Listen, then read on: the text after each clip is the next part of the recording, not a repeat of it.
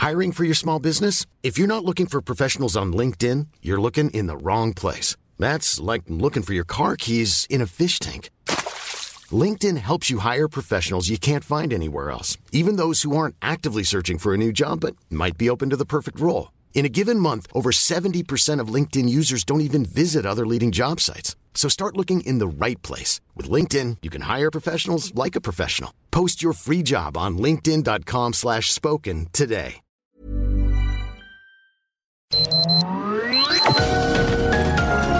Heraldo Media Group presenta Sergio Sarmiento y Lupita Juárez. Información veraz y oportuna con un toque personal y humano. Por El Heraldo Radio, donde la H suena y ahora también se escucha.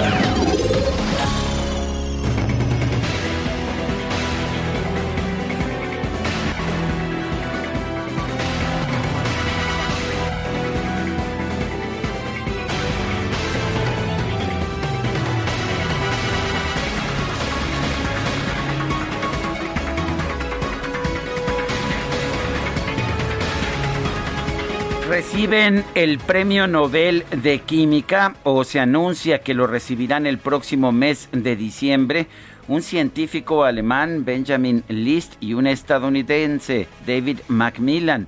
Esto por haber desarrollado una nueva herramienta de construcción de moléculas que ha vuelto más limpia la química y ha mejorado la investigación farmacéutica. Los dos científicos tienen 53 años y reciben este galardón por haber desarrollado la catálisis asimétrica, un nuevo tipo de catalizadores revolucionario que ha avanzado a una velocidad prodigiosa desde entonces. Los catalizadores, sustancias que controlan y aceleran las reacciones químicas, son mecanismos fundamentales para los químicos. La gran diferencia en este caso es que estos científicos, junto con otros, pero principalmente Macmillan y List, han logrado lo que se llama la catálisis, la catálisis orgánica asimétrica. Esto les ha permitido generar compuestos orgánicos, no nada más compuestos inorgánicos. Y esto, esto ha funcionado, ha permitido una verdadera revolución en el campo de la química y está permitiendo el surgimiento de sustancias orgánicas eh, que se han utilizado, por ejemplo, en los paneles solares y en muchas aplicaciones prácticas. La gran diferencia no es el que hayan desarrollado catalizadores, sino que son catalizadores de química orgánica y con ellos han creado nuevas moléculas. Son las 7 de la mañana, 7 de la mañana con 2 minutos. Hoy es miércoles 6 de octubre de 2021. Yo soy Sergio Sarmiento y quiero darle a usted la más cordial bienvenida a El Heraldo Radio. Lo invito a quedarse con nosotros. Aquí estará, por supuesto, muy bien informado. También podrá pasar un rato agradable ya que siempre hacemos un esfuerzo por darle a usted el lado amable de la noticia, siempre y cuando, por supuesto, la noticia lo permita. Guadalupe Juárez, ¿cómo estás? Muy buen día. Hola, ¿qué tal? Qué gusto saludarte, Sergio Sarmiento. Buenos días para ti, amigos. Qué gusto. Bienvenidos a este espacio de noticias y también de diversión, ¿por qué no? Oiga, y no sé si esté muy divertido, pero la verdad está pues de llamar toda la atención lo que ha respondido el PRI al ultimátum planteado por el Partido Acción Nacional. Dice Alejandro Moreno, quien es presidente del tricolor, que al PRI no lo presiona nadie, ni el gobierno ni nadie. Esto lo respondió el día de ayer. Y frente a la advertencia del coordinador del PAN en la Cámara de Diputados, Jorge Romero, de que si el PRI vota a favor de la iniciativa de reforma eléctrica del presidente López Obrador, se acaba la coalición opositora Va por México, Moreno sostuvo que estamos trabajando en debatirla, discutirla, analizarla, que no hay prisa, que nadie presiona al PRI. Moreno rechazó que su partido haya recibido presiones en reuniones privadas del PAN y del PRD. Eso es falso, fue lo que dijo. Y bueno, Rubén Moreira, con quien platicamos hace apenas unos días, quien es coordinador de los diputados del PRI, insistió en que la posición es profundizar el tema. Se acordarán ustedes que aquí dijo, es que tenemos que analizar, tenemos que hacer un parlamento abierto, tenemos que debatir. Em, y, bueno, dice que quieren una discusión. De hecho, pidió a las televisoras que abrieran ahí espacios para discutirlo eh, de cara a la nación. Anticipó que están atentos a la dirigencia nacional y que escucharán a los que ven bien esta reforma, que el país decida y en su momento darán el debate. Y el presidente ayer, pues muchos dicen, le aventó la onda al PRI, eh, afirmó que bueno, pues eh, eh, les dijo, ¿no? Que tenían una oportunidad histórica para definirse. Cada quien tiene que asumir su postura. El PRI tiene una oportunidad para definirse, una oportunidad histórica. ¿Van a seguir con el salilismo como política o van a retomar el camino del presidente Cárdenas? Así lo dijo ayer en la mañanera Alejandro Moreno. No se enojó tanto con lo que dijo el presidente como con el ultimátum planteado por el PAN.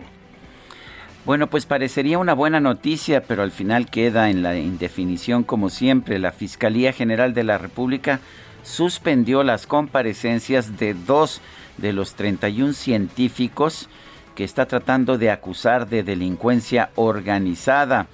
Eh, las autoridades federales confirmaron que eh, debido a una sospecha de un caso de COVID en el interior de la Fiscalía especializada en materia de delincuencia organizada, se aplazaron las diligencias previstas para ayer. Se descartó finalmente que, la persona que presentaba síntomas tuviera la enfermedad y sin embargo ya no se pudo llevar a cabo la comparecencia de Rafael Pando Cerón, exdirector de Planeación Tecnológica del CONACIT. También estaba citada para este martes María Mónica Ramírez Bernal, matemática, matemática del ITAMI, maestra en gerencia pública por el CIDE estaban citados en esta Fiscalía Especial para Delincuencia Organizada, que no, pues ya no se dedica a investigar al crimen organizado, y son muy peligrosos, ahora investiga científicos, estaban citados ayer, se cancelaron estas comparecencias, pero pues no porque alguien le hubiera entrado la sensatez en la cabeza, sino porque hubo esta alarma de COVID. Son las 7 de la mañana con 6 minutos. Vamos a la frase del día.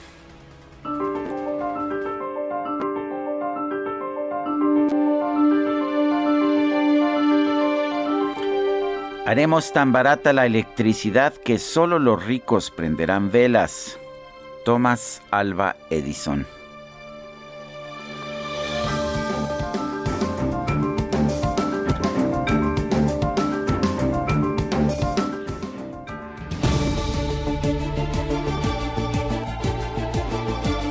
Y vamos a las preguntas. Nos gusta preguntar. Ayer pregunté, por ejemplo, ¿debe ser ilegal para los mexicanos tener depósitos o empresas en el extranjero? Nos dijo que no el 84.4% de quienes respondieron que sí, 11.8%, quién sabe, 3.8%. Recibimos 6.378 participaciones. Y esta mañana ya coloqué en mi cuenta personal de Twitter, arroba Sergio Sarmiento, la siguiente pregunta. ¿Votará el PRI al final por la iniciativa de electricidad de AMLO? Y bueno, pues eh, la votación está ahora sí terriblemente reñida. Mire usted, nos dice que sí, que el PRI sí votará por la iniciativa de AMLO, 39.1%, que no 39.2%. Está como para recuento, bueno, pero todavía faltan muchas horas, de manera que si usted quiere votar, lo puede hacer.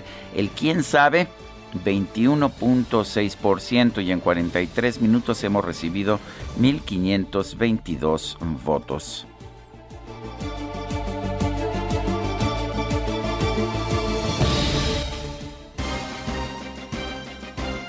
Las destacadas del Heraldo de México. Y vámonos con Itzel González y las destacadas. Itzel, ¿qué tal? Bienvenida, buenos días. Muy buenos días, Lupita, Sergio, amigos. Excelente miércoles. Llegamos a la mitad de semana, 6 de octubre del 2021. Por supuesto, con muchísima información que se publica esta mañana en el Heraldo de México. Así que comenzamos con las destacadas. En primera plana, reforma eléctrica, PRI define voto sin presiones de alianza. Andrés Manuel López Obrador ve oportunidad histórica para el partido. No hay prisa, nadie presiona al PRI, asegura Alejandro Moreno, presidente del tricolor. país, casos científicos, llama la fiscalía a los seis primeros. Pide que comparezcan ante el MP por lavado, peculado y delincuencia organizada. Ciudad de México, sin lugar, saturan panteones en pandemia. Al menos en 42 cementerios de la capital ya registran llenos totales, según reportes. Estados, amparos para migrantes, alistan salida de Tapachula, anuncian mega caravana para dejar estado, advierten que impedirán detenciones. Orbe, vacunación Johnson Johnson pide dosis de refuerzo, solicita a la FDA que se autorice la inyección.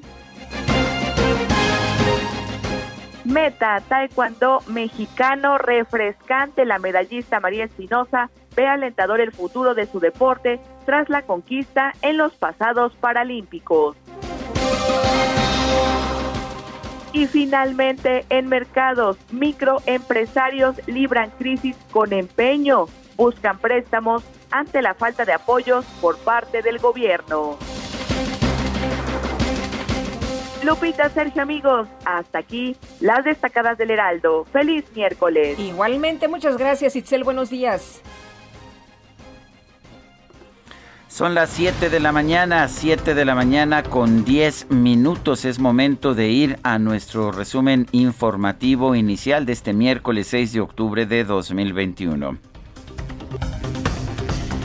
Ayer los dirigentes nacionales del PAN y del PRD, Marco Cortés y Jesús Zambrano, confirmaron que las bancadas de sus partidos en el Congreso no van a apoyar la reforma constitucional en materia de electricidad que promueve el presidente López Obrador.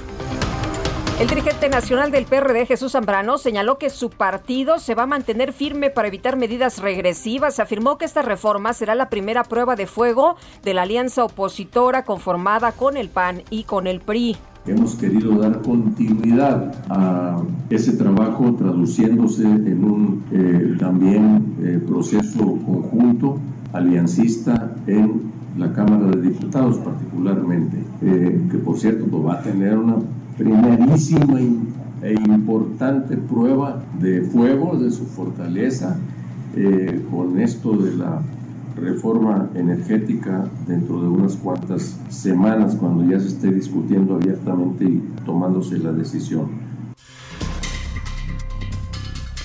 Bueno, el dirigente nacional del PRI, a su vez, Alejandro Moreno, señaló que su partido va a definir una posición sobre la reforma eléctrica solo una vez que ésta sea analizada en un parlamento abierto.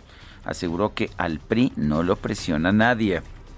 Nadie presiona al PRI, nadie, ni el gobierno, ni los sectores, ni los empresarios, nadie. El PRI es un partido político que ha construido este país, que construimos las instituciones y basta solo con mencionar que las grandes reformas de este país han salido con el PRI en el gobierno o en la oposición. Entonces, el PRI será un partido responsable, pero en el Congreso tenemos que venir a discutir, a debatir. El coordinador nacional de Movimiento Ciudadano, Clemente Castañeda, señaló que para su partido es inaceptable la nueva, la nueva reforma eléctrica como está planteada, ya que establece un monopolio para la Comisión Federal de Electricidad.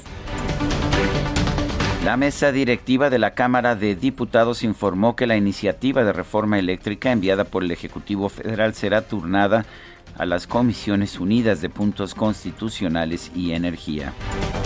El coordinador de Morena en la Cámara de Diputados, Ignacio Mier, señaló que su partido va a buscar convencer a todas las fuerzas de oposición para que apoyen la nueva reforma eléctrica. Es que no nos vamos a cansar, incluso al PRD, el PRD que tiene como estandarte a Cárdenas, debería irse a dar una vuelta a cualquiera de las plazas públicas donde está la imagen del gran general Cárdenas y que hagan un ejercicio de interiorizar, de reflexionar qué representan, qué los une más, Gómez Morín o Lázaro Cárdenas. Eso es lo que tiene que hacer el PRD y seguramente muchos perredistas que nos van a dispensar el favor de vernos, escucharnos, se harán la misma pregunta. Por eso nosotros no nos vamos a cansar de persuadirlos, de convencerlos.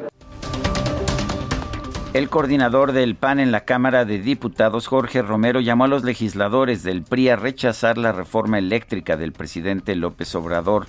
Advirtió que una alianza se basa en hechos no en dichos. Nosotros creemos que solo se es alianza cuando se tienen hechos de actuar como alianza, cuando se sustenta en los hechos actuar como alianza. Así es que no me voy a adelantar. Si en los hechos vamos a funcionar como alianza legislativa, entonces en los hechos seguiremos funcionando como alianza legislativa y electoral. Y por ergo, si la situación es distinta, distinto será también el resultado. Y cerca de 300 integrantes del Sindicato Mexicano de Electricistas realizaron una manifestación en inmediaciones de la Cámara de Diputados para expresar su respaldo a la reforma eléctrica del presidente López Obrador. La organización ambientalista Greenpeace advirtió que esta iniciativa del presidente en materia de electricidad podría representar el regreso del monopolio estatal en este sector, lo cual sería un grave error. Y tras sostener una reunión con la titular de la Secretaría de Energía, Rocío Nale, el gobernador de Oaxaca, Alejandro Murat, sí, le sacaron hasta una foto ahí desayunando este se les ve ahí muy muy sonrientes. Bueno, Alejandro Murat señaló que se debe analizar el alcance de la nueva reforma eléctrica y afirmó que va a apoyar todo lo que beneficie al país. Pues vamos a ir evaluando, por supuesto que todo lo que le beneficia a México vamos a apoyar. Miren, al final del día hay que hacer una evaluación abierta en torno a lo que más le conviene al país y nosotros eh, vamos a apoyar esa postura. El gobernador interino de Tabasco, Carlos Merino, aseguró que su estado le va a exigir a la Comisión Federal de Electricidad que garantice un servicio sin apagones ni cobros excesivos. Uy, bueno, a lo mejor a ellos sí les va bien, ¿verdad? Ya ves que les perdonan este pues sí casi toda la población de Tabasco no está pagando. no está pagando. Tienes razón. Ya iba a decir ay sueña pero no. En Tabasco esos sueños sí se hacen realidad. El gobernador eh, de Nuevo León Samuel García anunció que todos los domingos martes y jueves va a realizar qué cree usted pues una mañanera no una rueda de prensa bueno ni tan mañanera por ahí de las 10 qué les parece la cual será denominada el Nuevo León informa el coordinador de Morena en el Senado, Ricardo Monreal, sostuvo un encuentro con los integrantes de su bancada para hablar sobre la solicitud de cinco legisladores de conformar un nuevo grupo parlamentario. Y el dirigente nacional de Morena, Mario Delgado, informó que su partido impugnó ante el Tribunal Electoral del Poder Judicial de la Federación los lineamientos del Instituto Nacional Electoral para la consulta de revocación de mandato del presidente López Obrador. Este martes debían comenzar las comparecencias de los científicos y exfuncionarios del CONACIT acusados por la Fiscalía General de la República por lavado de dinero y delincuencia organizada. Sin embargo, dos audiencias fueron reprogramadas por sospecha de COVID-19. Abelardo Meneses, el director del Instituto Nacional de Cancerología, aseguró que continúa en su cargo ya que un tribunal federal le concedió una suspensión definitiva para frenar la inhabilitación que le impuso la Secretaría de la Función Pública.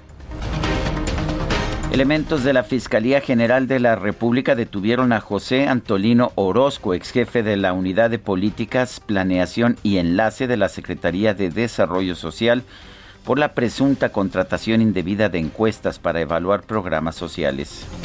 Y una juez federal rechazó otorgar un amparo a la empresa Lumbach Inc., vinculada al exsecretario de Seguridad Pública, Genaro García Luna, con el que buscaba frenar el bloqueo de sus cuentas bancarias.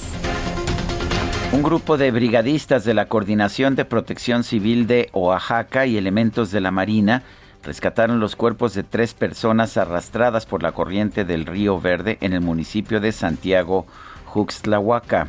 Y la Secretaría de Seguridad Pública de Yucatán informó que las lluvias provocadas por el Frente Frío número 2 y un canal de baja presión provocaron inundaciones en la zona poniente de Mérida.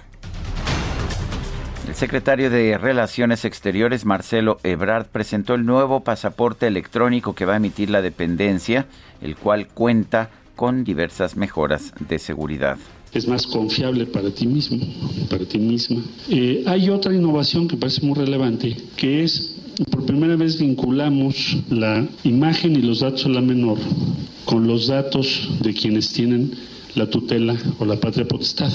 ¿Qué más nos permite proyectar la imagen de nuestro país al nivel que tiene México? El canciller Ebrard señaló que en el diálogo de alto nivel en materia de seguridad con Estados Unidos, nuestro país va a pedir respeto y colaboración conjunta para disminuir el tráfico de armas, la violencia y el consumo de drogas en ambos lados de la frontera. Un juez de distrito de Chihuahua otorgó una suspensión provisional para que las autoridades federales vacunen contra el COVID-19 a 15 menores de edad como parte de un amparo promovido por el diputado local Francisco Sánchez. Y el reporte diario de la Secretaría de Salud Federal sobre la pandemia de COVID-19 dio a conocer que este martes se registraron 788 muertes y 7.682 casos confirmados. Bueno, 788 muertes en un solo día y solamente oficiales pues nos revelan que pues que no ha acabado la pandemia, no, ¿verdad? aunque pues eh, todas las actividades estén realizándose ya de manera, pues como si estuviéramos en semáforo verde y hay convocatoria del presidente para el 20 de noviembre ahí en la, el COVID plaza. imagínate nada más, pero Así bueno. le llaman. Bueno, la farmacéutica Johnson Johnson informó que ya solicitó a la Administración de Medicamentos y Alimentos de los Estados Unidos la autorización del uso de emergencia de una dosis de refuerzo de su vacuna contra el COVID-19. Y la Organización Mundial de la Salud señaló que ya trabaja en la posible aprobación de la vacuna contra el COVID-19 Sputnik V. Sin embargo, señaló que no, eh, pues que no es inminente. Bueno, y el Premio Nobel de Química 2021 será otorgado el próximo mes de diciembre a los científicos Benjamin List, alemán, y David Macmillan, estadounidense. Eh, de hecho, Benjamin List está en el Max Planck, Institute de Alemania, es el segundo, también uno de los ganadores del premio de física está en el Max Planck. Y bueno, pues eh, se les reconoce por crear una herramienta ingeniosa para construir moléculas, la cual ayudó a desarrollar nuevos fármacos y terapias. Y en información de los deportes, la Comisión Disciplinaria de la Federación Mexicana de Fútbol emitió un aviso de veto para el Estadio Azteca por la violencia registrada en las tribunas durante el partido entre América y Pumas, lo que nos platicaba ayer Julio Romero. Y efectivamente, y además, bueno, también nos adelantaba ayer que habría un juegazo de béisbol. Ayer los Medias Rojas de Boston en Fenway Park, allá en Boston, vencieron por pizarra de 6 a 2 a los Yankees de Nueva York en el juego de comodines de la Liga Americana. Los Yankees están fuera y los Medias Rojas continúan en su camino. Son las 7 de la mañana con 22 minutos.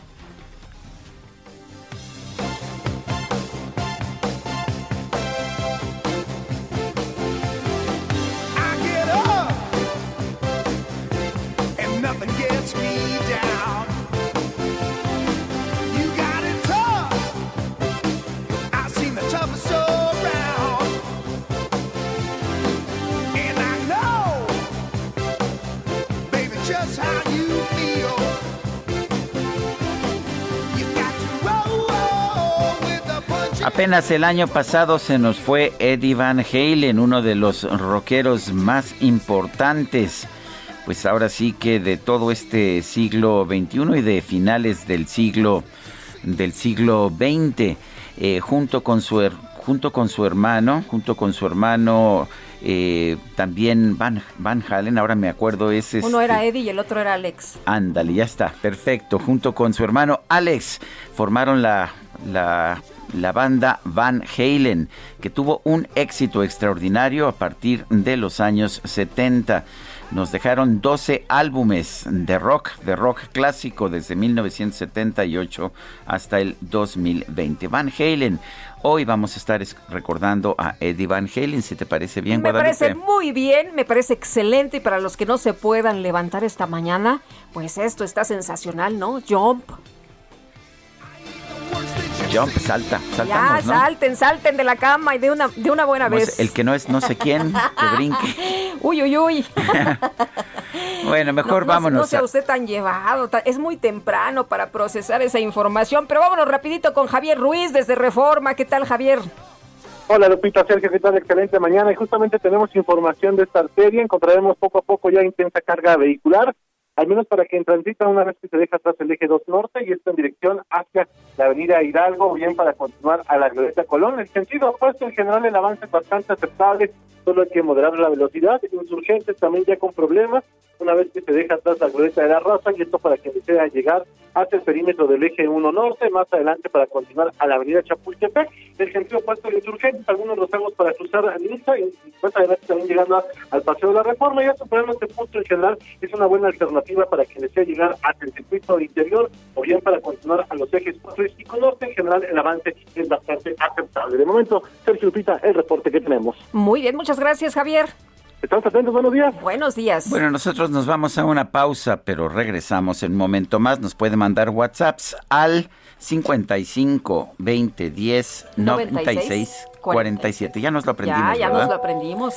Es que luego se te pierde esa paginita y ya sí, no. ¿verdad? ya no, pero ya me lo aprendí. Regresamos.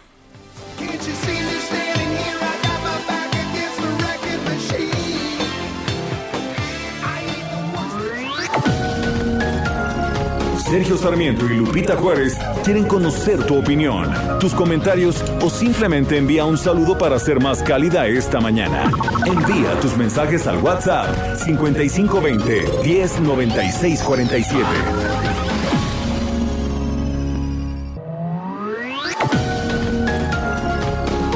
Continuamos con Sergio Sarmiento y Lupita Juárez por El Heraldo Radio. Lo mejor de México está en Soriana. Por eso aprovecha que el aguacatejas está a 34.80 el kilo o la naranja y la zanahoria a 9.80 cada kilo. Sí, a solo 9.80 cada kilo. Martes y miércoles del campo de Soriana. A octubre 6. Aplican restricciones. Aplica en Hiper y Super. Un día como hoy, en 1907, nació en Orizaba, Veracruz, el cantautor mexicano de música infantil José Francisco Gabilondo Soler, también conocido por su nombre artístico Cricri. Allá en la fuente había un chorrito, se hacía grandote, se hacía chiquito. Interpretó sus primeras canciones, El Chorrito, Bombón Primero y El Ropero en un pequeño espacio de 15 minutos, sin patrocinador, publicidad, con poca paga y a prueba. Aunque algunos creían que su número solo duraría algunas semanas, se mantuvo en la radio durante casi 27 años. El gerente artístico de la estación XCW sugirió que las canciones fueran las aventuras de algún animalito. Gabilondo pensó en un grillo tocando el violín y decidió llamarlo Cricri el grillito cantor. El ratón vaquero sacó sus pistolas, se inclinó el sombrero y me dijo a solas. Con la creciente popularidad del programa de Cricri, Gabilondo aprendió a leer, escribir música y se encargó de la producción general. Cricri el Grillito Cantor dejó de transmitirse el 30 de julio de 1961. Su repertorio incluye aproximadamente 228 composiciones, 121 de ellas grabadas, más de 500 personajes, así como 3.560 páginas de textos y cuentos. ¿Quién es el que anda aquí? Es Cricri, es Cricri.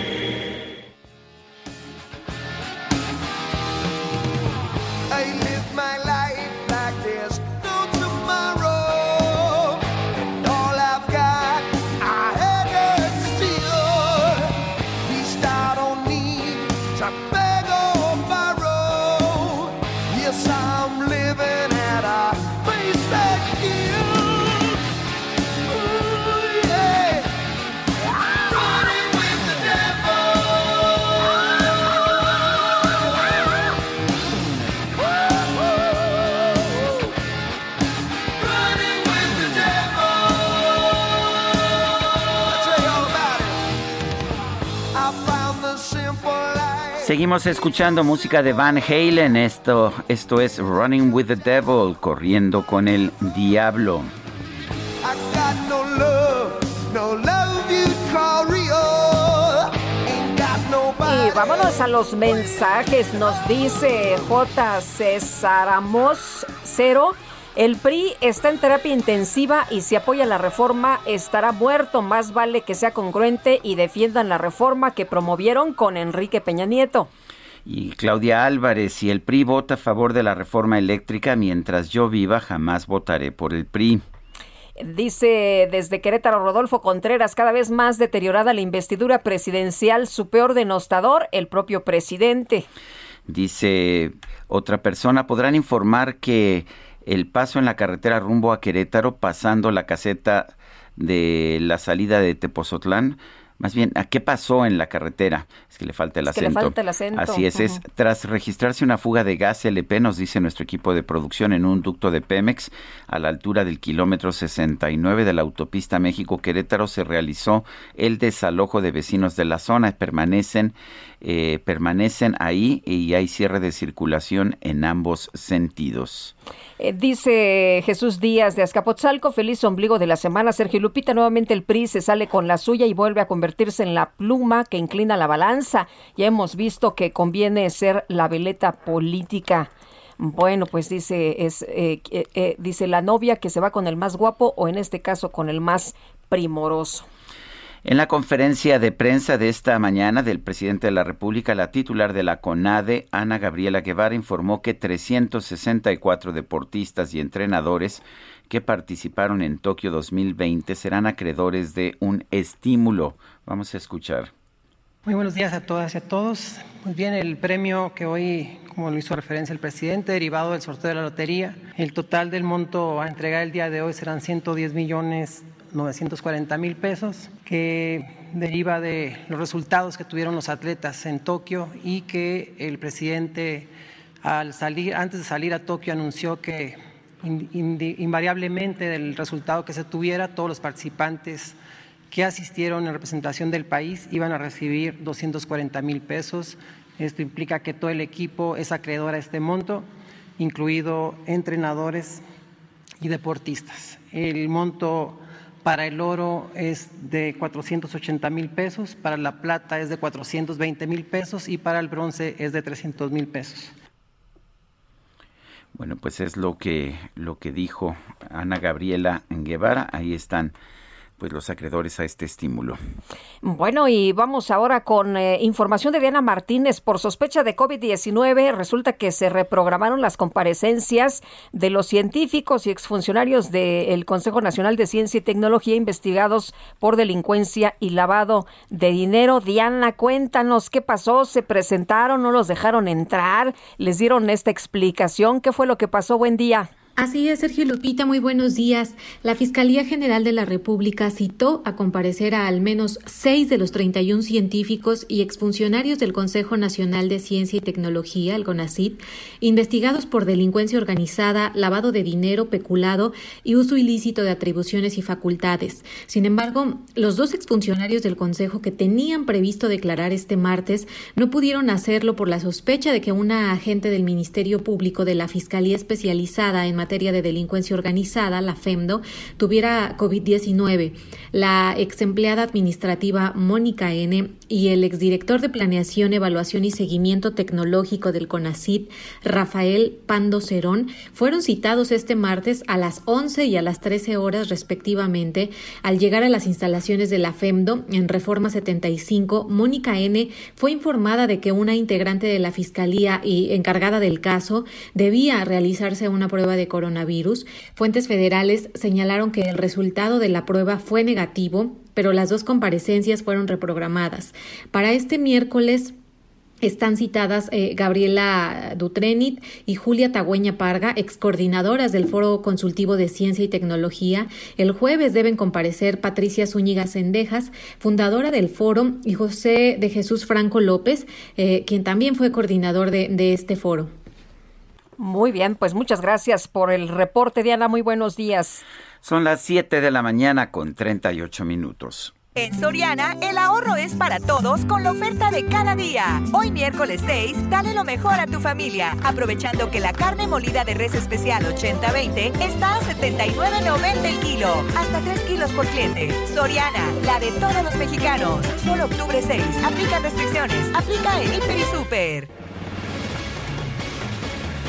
Oye, fíjate que ayer me enteré de que ya tenemos el eh, nuevo pasaporte electrónico, pero no sé en realidad, pues, cómo lo vamos a tramitar, cómo va a servir, cómo va a funcionar, eh, cuáles son las características de este nuevo documento. Pero quien sí sabe y a quien le vamos a preguntar y le agradecemos que esté con nosotros esta mañana es a Carlos Candelaria, y él es director general de oficinas de pasaportes de la Secretaría de Relaciones Exteriores. Carlos, muchas gracias, muy buenos días. Cuéntanos de qué se trata este nuevo pasaporte electrónico. Hola, ¿qué tal? Muy buenos días. Gracias. Eh, pues muy contentos porque efectivamente el día de ayer se empezamos ya a emitir el nuevo pasaporte electrónico en algunas oficinas, en el caso de Coyoacán, Cuauhtémoc, Tlalpan e Iztacalco. Y bueno, ¿qué, qué características tiene nuestro nuevo documento? Mira, tres, te voy a dar tres importantes. La primera, cuenta con un chip electrónico que está al interior de la libreta, en, en una de las portadas, y el chip eh, va a contener todos tus datos eh, biométricos y biográficos eh, del portador del, del, documento, pero además le estamos agregando, estamos cambiando la hoja de datos que le denominamos nosotros, una hoja, si ves tu pasaporte, es una hoja muy sencilla, adherida a, ahí a la hoja de papel, la estamos quitando, la estamos cambiando por una hoja de policarbonato. Esta hoja de policarbonato, además de tener diversas medidas, una de ellas y la principal es que está impresa vía láser, lo que lo hace eh, infalsificable este documento.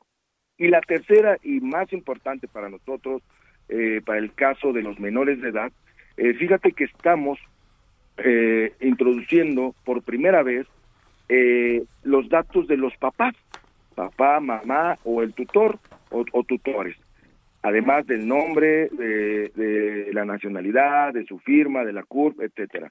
Con ello le damos mayor certeza a los menores de edad, mayor seguridad y una identificación asertiva para nuestros menores de edad. Y bueno, ¿cómo vamos a distribuir este documento?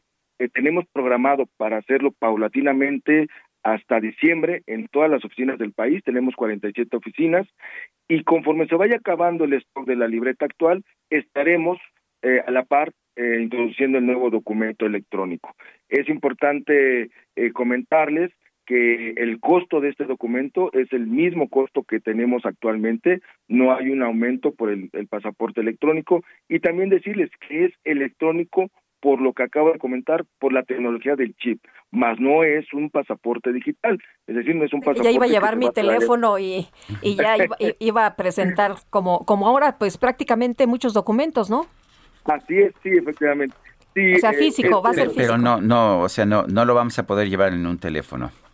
No, no, no, es, es tal cual, es físico y la gran, el gran beneficio, pues, es la movilidad migratoria que se va a tener en diversos países con, con este documento. O sea, este puede ser leído fácilmente por los lectores que hay. Hay lectores electrónicos. En Estados Unidos metes tu pasaporte y ya te lo lee de, en automático.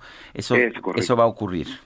Es correcto, eso te va a dar mayor agilidad. Evidentemente, si hay alguna información que salte ahí a los agentes migratorios, bueno, pues ya darán otra revisión mayor, pero la, virtud es que tengas una mayor agilidad, ¿no? Eh, tanto en sus lectores y es efectivamente de lectura, de lectura nada más los datos. Y esos datos deben estar comparados con la hoja de, policarbonato. Es decir, si en algún momento pierdes tu pasaporte, te lo roban y quieren sustraer cambiar la identidad y poner otro policarbonato, no va a coincidir la información del policarbonato con la información que tiene el chip electrónico. Esa es la gran ventaja, la gran seguridad para los portadores del, pasaporte electrónico. Eh, nos decías, Carlos, que no va a tener un aumento de, precio. Eh, lo, podemos cambiar eh, hasta que se nos vence el pasaporte o hay que hacer una renovación para tener todo mundo el pasaporte electrónico? Hasta que se venza el, pasaporte conforme a la, vigencia que, se tenga y no hay necesidad, no hay obligación, no es este eh, necesario cambiar o renovar el nuevo pasaporte. Claro, el usuario que diga yo quiero ya tener el pasaporte electrónico, por supuesto que lo podrá hacer, una renovación y hacer el trámite correspondiente, pero no es obligatorio. En el caso de, se había hablado de que iban a estar ahora la madre y, o, el padre y la madre y los niños también en el mismo pasaporte, ¿esto va a ocurrir? Es correcto, Sergio. Eh, tenemos para el caso de los menores de edad eh, por primera vez estarán impresos en una hoja adyacente a, la hoja de policarbonato las fotografías de papá, mamá o de los tutores, además del nombre, de la nacionalidad, de, su CUR eh, y de las firmas. Entonces, esto te va a dar una mayor certeza y, e identificación del menor de edad. Esto va a ayudar mucho para la- las salidas de los menores. Bueno, pues ah, gracias por hablar con nosotros, Carlos Candelaria, director general de oficinas de pasaportes de la Secretaría de Relaciones Exteriores. Gracias a ustedes, Sergio Lupita. Excelente día. Igual para ti, Carlos. Adelante, Sergio. Bueno, Morena en la Cámara de Diputados adelantó que la discusión y aprobación en el Pleno de la reforma eléctrica propuesta por el presidente López Obrador se llevará a cabo entre el 12 de noviembre y el 15 de diciembre, bastante amplio, todo un mes. Elia Castillo nos informa. Adelante, Elia. Muy buenos días, Sergio Lupita. Los saludo con gusto. Así es, ayer el eh, coordinador de la fracción parlamentaria de Morena en la Cámara de Diputados, Ignacio Mier, pues detalló las fechas en las que estaría, se estaría discutiendo la reforma y también el proyecto de egresos de la Federación 2022. Te comento que justamente detalló que los cálculos que tienen los coordinadores, toda vez que dijo ya ha hablado con varios de los coordinadores integrantes de la Junta de Coordinación Política, bueno, pues estaría discutiendo el presupuesto entre el 12 de noviembre y el eh, entre el 12 de noviembre, perdón, eh, que- sería la fecha límite para aprobar el presupuesto de egresos de la Federación y en ese momento iniciaría la discusión de la reforma eléctrica enviada el pasado eh, jueves por el titular del Ejecutivo y culminaría este debate el 15 de diciembre. El 15 de diciembre se estaría eh, discutiendo en el Pleno el, esta reforma eléctrica. Recordemos que el 15 de diciembre es el último día del periodo de sesiones ordinarias del primer periodo de esta legislatura. Te comento que el coordinador morenista señaló que es tiempo suficiente para poder aprobar esta reforma que dijo, pues ya todos conocen el contenido, que es muy fácil, incluso pues eh, desestimó la, la, la creación, eh, la implementación de Parlamento abierto, toda vez que dijo ya se realizaron estos parlamentos abiertos durante la discusión de la, eh, la propuesta, la iniciativa en su momento de la ley de, eh, federal de la industria eléctrica que recordemos se aprobó en la legislatura pasada, entonces dijo que ahí ya se discutió el tema de, eh, energético, ya hay parlamento abierto, por lo que en un mes eh, es tiempo suficiente para poder aprobarla en, el, eh, en la Cámara de Diputados. En otro tema les comento que ayer justamente en este tema se confrontaron Morena y oposición, justamente se dio el primer debate de esta reforma eléctrica, eh, enviada por el presidente Andrés Manuel López Obrador, este en, en medio de, de confrontaciones entre legisladores de Morena y aliados y del PAN justamente en el Pleno de la Cámara de Diputados se dio este primer debate de cara a la discusión de la reforma eléctrica enviada por el presidente durante la sesión de eh, ayer al conmemorar el aniversario de la nacionalización de la industria eléctrica y el aniversario luctuoso del presidente ah, del expresidente Adolfo López Mateos pues las bancadas de Morena, del PT y del Partido Verde Ecologista de México defendieron la propuesta del presidente Andrés Manuel López Obrador.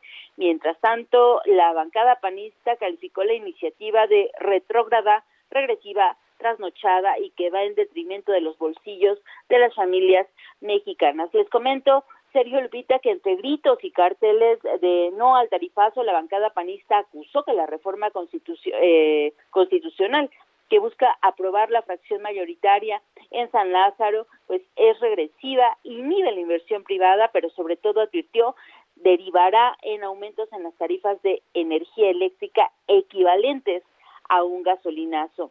Simultáneamente, desde las curules del bloque mayoritario de Morena, al grito de traidores, vendidos y corruptos, los diputados del bloque López Obradorista pues buscaron opacar la protesta panista. Así, sin querer, se dio el primer debate de cara a esta discusión de la reforma eléctrica enviada por el titular del Ejecutivo. Este es el reporte que les tengo. Elia Castillo, muchas gracias. Muy buen día. Buenos días. Y ayer nos llamó la atención Lourdes Melgar, investigadora en temas energéticos, al señalar que, pues hay que decirlo con toda claridad, que la iniciativa de la reforma constitucional en materia energética no es solo eléctrica, que abarca todo el sector energético, la minería y toda la cadena de valor de la transición energética, incluida la industria. Lourdes Melgar, gracias por platicar con nosotros esta mañana. Buenos días. Muy buenos días, Lupita. Un gusto saludarte a ti, a Sergio y a tu auditorio. El presidente López Obrador dice que esta reforma es indispensable para que no suban los precios de la electricidad como está ocurriendo en España. ¿Es cierto esto? No, definitivamente no es cierto y creo que incluso en la propia exposición de motivos podemos ver elementos que contradicen ese, esa afirmación, ya que eh, gracias a la reforma energética se construyeron muchos parques de generación eléctrica que están generando electricidad a precios por lo en promedio tres veces más baratos que los que produce la Comisión Federal de Electricidad y que si se despachara toda esta energía barata y limpia, pues bajaría de manera, eh, en términos reales, eh, el precio de la electricidad. Y para que esto sucediera, pues lo que urge sobre todo es que la Comisión Federal de Electricidad eh, construya las líneas de transmisión que permita transportar la energía de un punto a otro. Eh, Lourdes, nos eh, alertas en, el sentido de que esta reforma no solo es eléctrica, eh, también abarca la minería. ¿Qué significa esto? ¿Qué, ¿Qué, qué, es lo que nos está planteando el presidente? A ver, mira, es una muy buena pregunta, o sea, porque la, la, han presentado como una reforma eléctrica, pero en realidad, en términos de energía, al momento que desapareces las empresas productivas del Estado y las conviertes en organismos del Estado, Comisión Federal de Electricidad y Petróleos Mexicanos dejan de estar regulados, además de que desapareces a la Comisión Reguladora de Energía, que es la que regula el mercado eléctrico y el mercado de petrolíferos y el de gas natural. Y además, este, al, al eliminar la Comisión Nacional de Hidrocarburos, pasas las funciones de un órgano técnico autónomo del Estado mexicano a una Secretaría de Estado que pues por sus visiones y sus decisiones son de corte político. Entonces ahí la reforma en hidrocarburos pues básicamente es un espejo de lo que estamos viendo en la parte eléctrica. En la parte de minería, si bien el presidente nos había anunciado y creo que de una manera muy clara y además correcta que hay que regular las explotaciones de litio de las reservas de litio que tiene México. Cuando leemos ya la iniciativa y los eh, digamos cada uno de los articulados que se estarían modificando, pues queda claro que la minería eh, en términos no solamente de litio, sino dice de más minerales estratégicos para la transición energética, eh, serán considerados una área estratégica y sobre la cual no se podrán eh, conceder concesiones, lo cual digo puede ser puede ser la, el enfoque que queremos, creo que es muy lo deberíamos de debatir, pero aquí lo que quiere decir es que todos los demás minerales y cuando hablamos de todos los demás minerales de la transición energética no es solamente eh, litio ni el níquel ni el cobalto eh, ni el grafito sino que puedes sumar muchísimos más, el cobre, el oro, la plata. ¿Por qué? Porque la transición energética no es nada más paneles solares y aerogeneradores, es muchísimo más, es eh, la gran la gran transformación que estamos teniendo del, del coche de que le ponemos gasolina a un coche eléctrico, los aviones que, que podrán volar con hidrógeno, la construcción de las casas, que las vamos a hacer casas eh, inteligentes que eh, pues generan, eh, digamos, cero, con un consumo cero energía neto. En fin, hay, hay muchísimas cosas y además en la parte de transición energética, pues nos dicen que esta va a ser un área prioritaria del, del, Estado que se va a desarrollar siguiendo políticas científicas, tecnológicas, industriales, impulsadas por financiamiento y demanda nacional como palanca de desarrollo y ahí de lo que hablan es de que, eh, digamos, todo se va a hacer pues con insumos y con tecnologías y con el conocimiento que se desarrolla en México, lo cual yo creo que es muy importante y valioso impulsar e invertir en investigación y desarrollo en México, pero digo, si queremos inventar de cero tecnologías que ya existen hoy y que permitirían a México no solamente producirlas aquí, sino exportarlas para todo el mundo, pues estamos hablando de un modelo de desarrollo que es muy diferente al que tenemos hoy en día y que pues creo que ese es un punto importante a debatir. Eh, Lourdes, el, eh, ¿Tiene la Comisión Federal de Electricidad los recursos para sustituir a la inversión privada que hemos tenido en plantas de generación? La respuesta es no, y la respuesta es no porque incluso estamos viendo que en un área estratégica y que además es fundamental para la seguridad nacional del país, como es la transmisión y la distribución de energía, la Comisión Federal de Electricidad no ha llevado a cabo las inversiones necesarias que permitan, por ejemplo, llevar la, energía eh, mucho más barata y competitiva de las hidroeléctricas hacia el centro del país, de, Chiapas al centro del país, o eh, evacuar la energía eólica que hay en Oaxaca hacia el centro. Pero también es una pregunta muy importante porque cuando se habla de por qué se abrió a la participación privada en 1992 y eh, se incrementó en los años 90 y en los años en este siglo, pues es por una sencilla razón. El, el gobierno de México no ha tenido los recursos necesarios para que toda la generación la haga la Comisión Federal de Electricidad y fue la propia Comisión Federal de Electricidad la que contrató los, los, productores independientes de energía para que generaran, construyeran las plantas, generaran electricidad y se la vendieran a la Comisión Federal de Electricidad porque no había recursos. Muy bien, pues Lourdes, muchas gracias por conversar con nosotros esta mañana. Muy buenos días. Excelente día a, todos. Que, hasta luego, gracias. Hasta luego. Lourdes Melgares, investigadora en temas energéticos. Nosotros vamos a una pausa, pero regresamos en un momento más.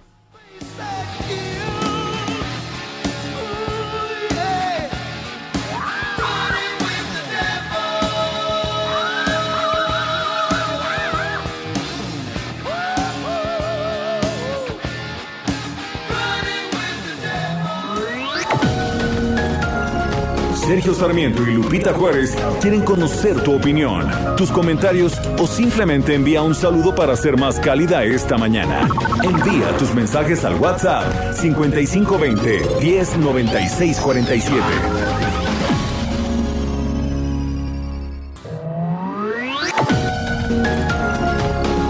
Continuamos con Sergio Sarmiento y Lupita Juárez por El Heraldo Radio.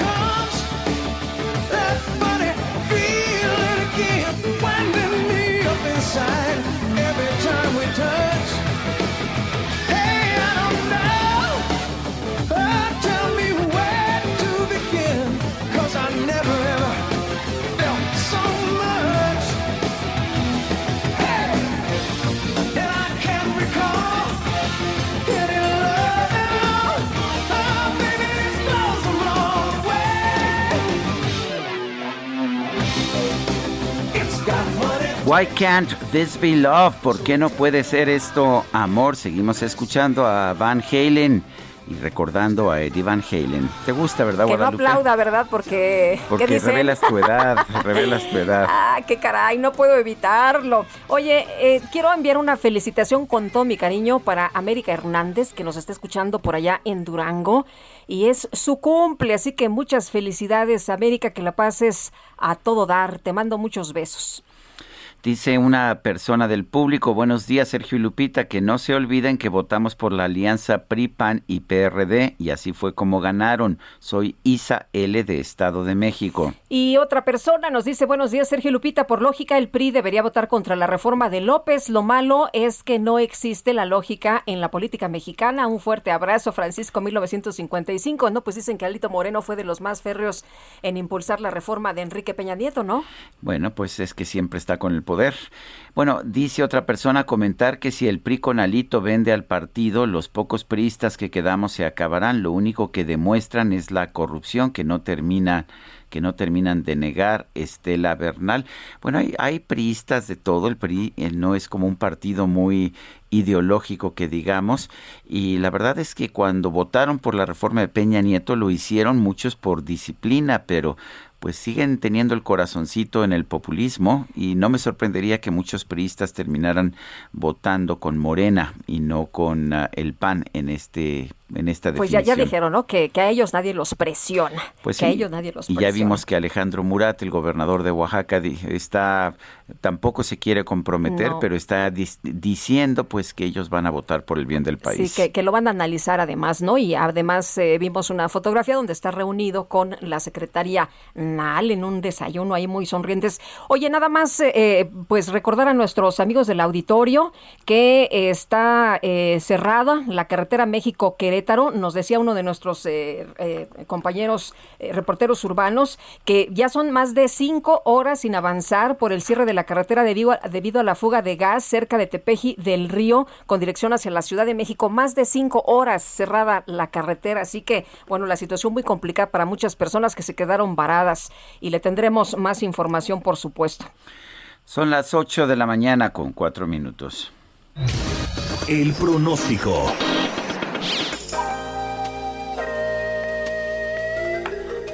Saite Núñez, meteoróloga del Servicio Meteorológico Nacional de la Conagua. Adelante con tu reporte.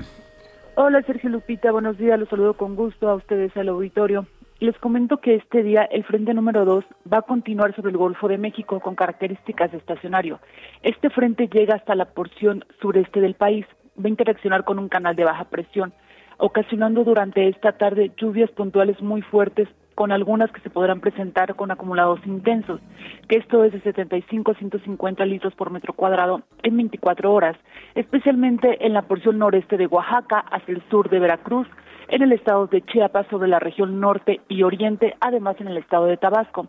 También estamos pronosticando lluvias puntuales fuertes en el estado de Puebla y además de muy fuertes en los estados de Campeche y Quintana Roo, con intervalos de chubascos en el estado de Yucatán. Asimismo, les comento que el escurrimiento de aire frío que acompaña al frente número 2 va a mantener durante esta mañana ambiente frío a fresco en los estados del norte, noreste, centro y oriente del país, así como viento de componente norte, perdón, con rachas de 60 a 70 kilómetros por hora en la costa centro y sur de Veracruz, extendiéndose estos efectos hacia el istmo y golfo de Tehuantepec. Asimismo, les comento que la entrada de humedad hacia los estados del occidente, centro y sur, en interacción con un canal de baja presión, va a mantener por esta, en esta tarde el potencial de lluvias puntuales muy fuertes en el estado de Guerrero, además de lluvias con intervalos de chubascos en los estados del centro y occidente del territorio nacional. Para los estados del norte del país existe baja probabilidad de lluvia mientras que aquí en el Valle de México esta mañana continuará el ambiente fresco, con temperaturas frías y bancos de niebla en las zonas altas que rodean al Valle de México. Esperamos por la tarde que el ambiente sea templado. Durante este día estamos pronosticando la condición de cielo mayormente nublado con probabilidad de intervalos de chubascos en la Ciudad de México y para el Estado de México hay probabilidad de lluvias puntuales fuertes acompañada de descargas eléctricas, además de viento de componente norte de 10 a 20 kilómetros por hora. Esta es la información, Sergio Lupita, te informo desde el Servicio Meteorológico Nacional de la Conagua. Muchas gracias, Aite. Muchas gracias, buen día. Bueno, y el Partido Acción Nacional en la Cámara de Diputados advirtió que depende de la votación del PRI en la reforma eléctrica la continuación de la alianza de Va por México. El diputado Jorge eh, Romero es coordinador del PAN en la Cámara de Diputados, a quien le damos los buenos días, le agradecemos que tome la llamada. Diputado Romero, pues ya dijo Alejandro Moreno, ¿no? Que pues eh, a ellos no los presiona nadie, ni el gobierno, ni ustedes, ni nadie. ¿Cómo la ve? Buenos días, Lupita. Buenos días, Sergio. A ustedes, a todo su auditorio. Antes que nada, gracias por invitarme. Decirte, decirte, Lupita, que, que esto antes que nada gira en torno a un tema que es muy importante, que es la reforma eléctrica, sin duda.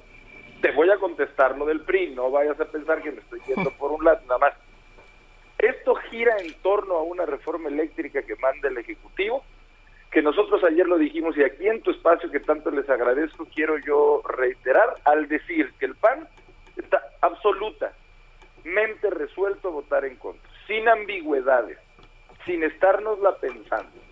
Nosotros estamos absolutamente claros de que esta es una reforma retrógrada, retardataria, que la quieren vender y adornar en torno a una supuesta soberanía nacional que ni es tal, y que estamos convencidos de que va a provocar energía más tardada, más cara y más sucia. Y por eso el PAN no puede estar a favor. Ahora, también te lo digo, nosotros somos muy respetuosos de las de las de los tiempos que quiera llevar cada partido. Es decir, a mí me parece que el principal argumento que está diciendo el PRI es que ellos consideran que se ocupa mucho tiempo. Ah, bueno, para discutirla y debatirla. No, pues en eso coincidimos al 100, Lupita, al 100. Nosotros ayer también salimos a exigir que haya un parlamento abierto y que en esta reforma que es tan importante tiene que haber debate. No, no se puede quedar un debate solo entre PAN y Morena. O sea, tienen que ir al Parlamento los especialistas, la sociedad civil, y tenemos que los políticos escucharlos a ellos, que nos llevan miles de años de estudios de avance y, y, se adelantan lo que todos juntos como políticos podríamos tener. Así es que en eso coincidimos y aspiramos y esperamos a que el PRI eh, pues cumpla con lo que fue el partir, el, el, el, el iniciar una nueva etapa como alianza, porque es cumplirle a la gente que votó por nosotros. No, no es cumplirle al PAN, sería cumplirle a la gente que nos dio su voto para hacer una alternativa de distinta a la opción gubernamental. Jorge, también parece lógico que un partido bisagra como el PRI, que no tiene una pues ideología muy clara, pues venda su voto al mejor postor o ande viendo qué le conviene hasta el último momento, ¿no? Mira, yo no sé al final cómo se van a decidir ellos. Yo leo y leo y leo lo que han declarado, además evidentemente platicado, y ellos no se inclinan hacia ningún lugar. Ellos lo que ahorita están sugiriendo, pidiendo, es tiempo para que esto se debata profusamente. En eso yo insisto que coincidimos, 100%. A ver, la 4T, y, lo sé porque yo también estuve en la anterior legislatura, la 4T se las gasta con albazos, Sergio, con la misma en la madrugada, de un día para otro, convoca y, y se aplica el planchazo. Entonces, el decir que se ocupa tiempo para debatir esto, para analizarlo, es algo con lo que el PAN también coincide. Simplemente hasta ahorita nosotros, PAN, aspiramos, esperamos, tenemos fe en que el PRI eh, sostendrá un voto en contra y, y que cumpliremos con lo que es la esencia misma, creo yo, de una alianza, que es impedir las reformas constitucionales que nosotros creamos sean regresivas, como incuestionablemente en este caso lo es, la reforma eléctrica. Eh, eh, Jorge, ¿cómo, ¿cómo ven ahorita que dices que es cuestionable? ¿Qué, qué hay de, de, negativo en esta, en esta reforma? ¿Por qué ustedes le dijeron inmediatamente no? Mira, no fue inmediatamente, tuvimos todo el fin de semana para estudiarla y llegamos a las siguientes conclusiones. Son miles, Lupita. Me, me atreveré a decir que hay tres ideas centrales. Primero, esta iniciativa rompe con lo que es un principio constitucional en el país, que es la libre competencia. Así de simple.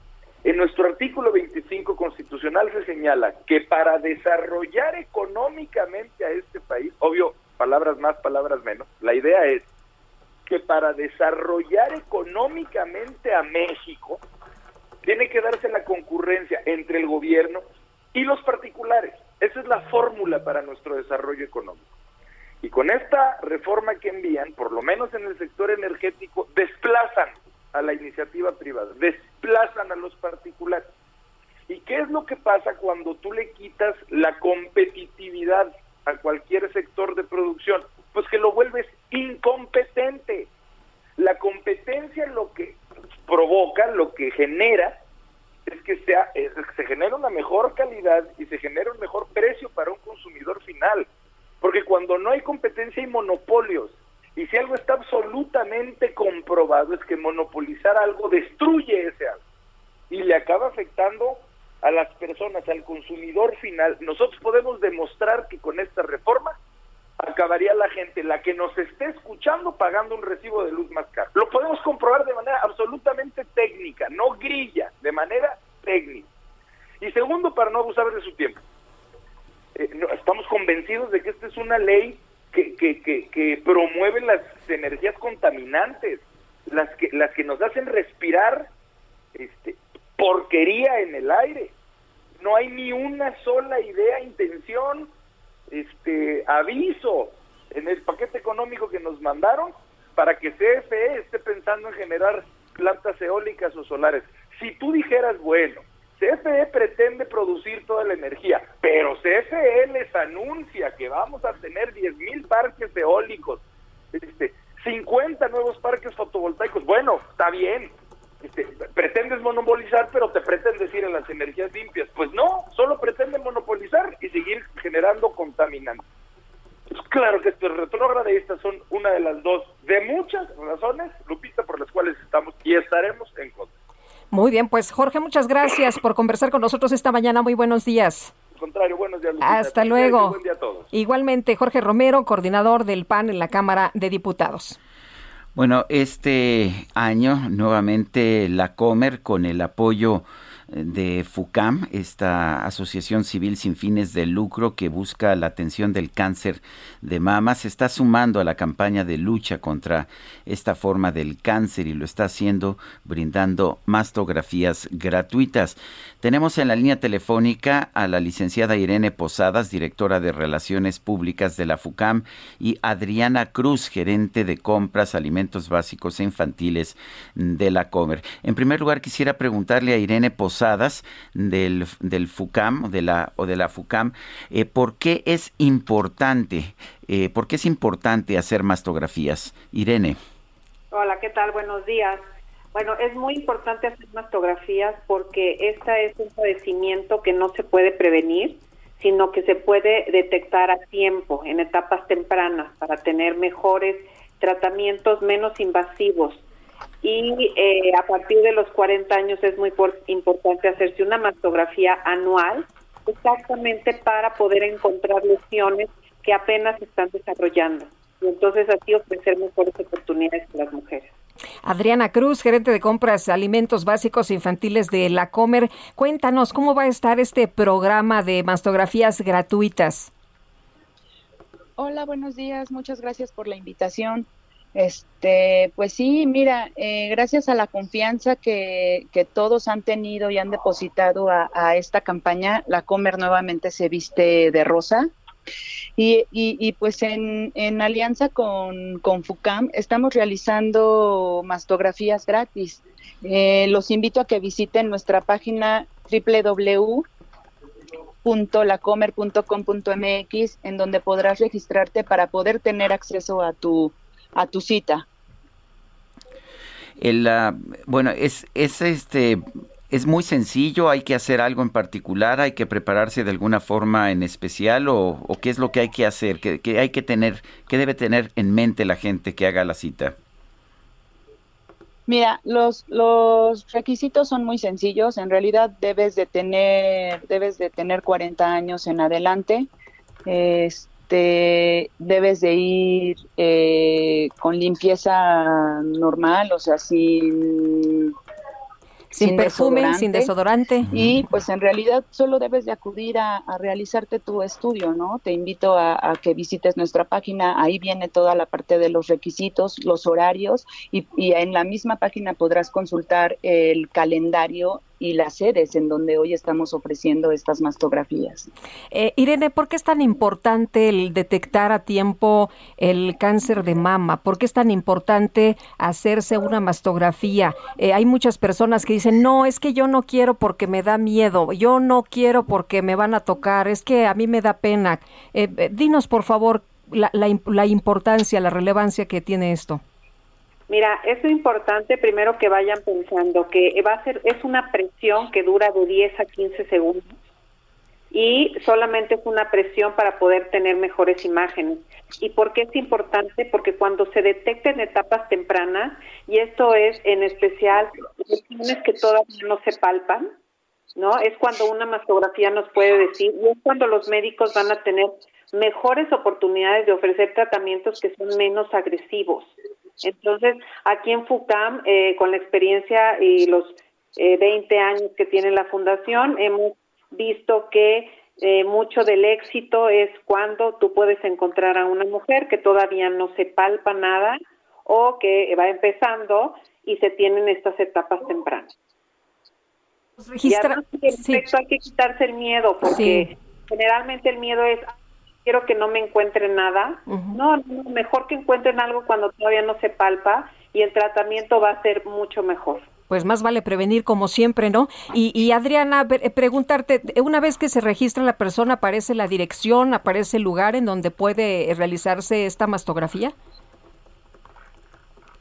Mira, gracias a, a, la compra de nuestros productos, de nuestras marcas propias como Pharmacom, este, Golden Hills, eh, nuestros departamentos como frutas y verduras, orgánicos y sin azúcar, la Comer como empresa socialmente responsable da un, dona un porcentaje de sus ventas para poder retribuir estas mastografías al siguiente año.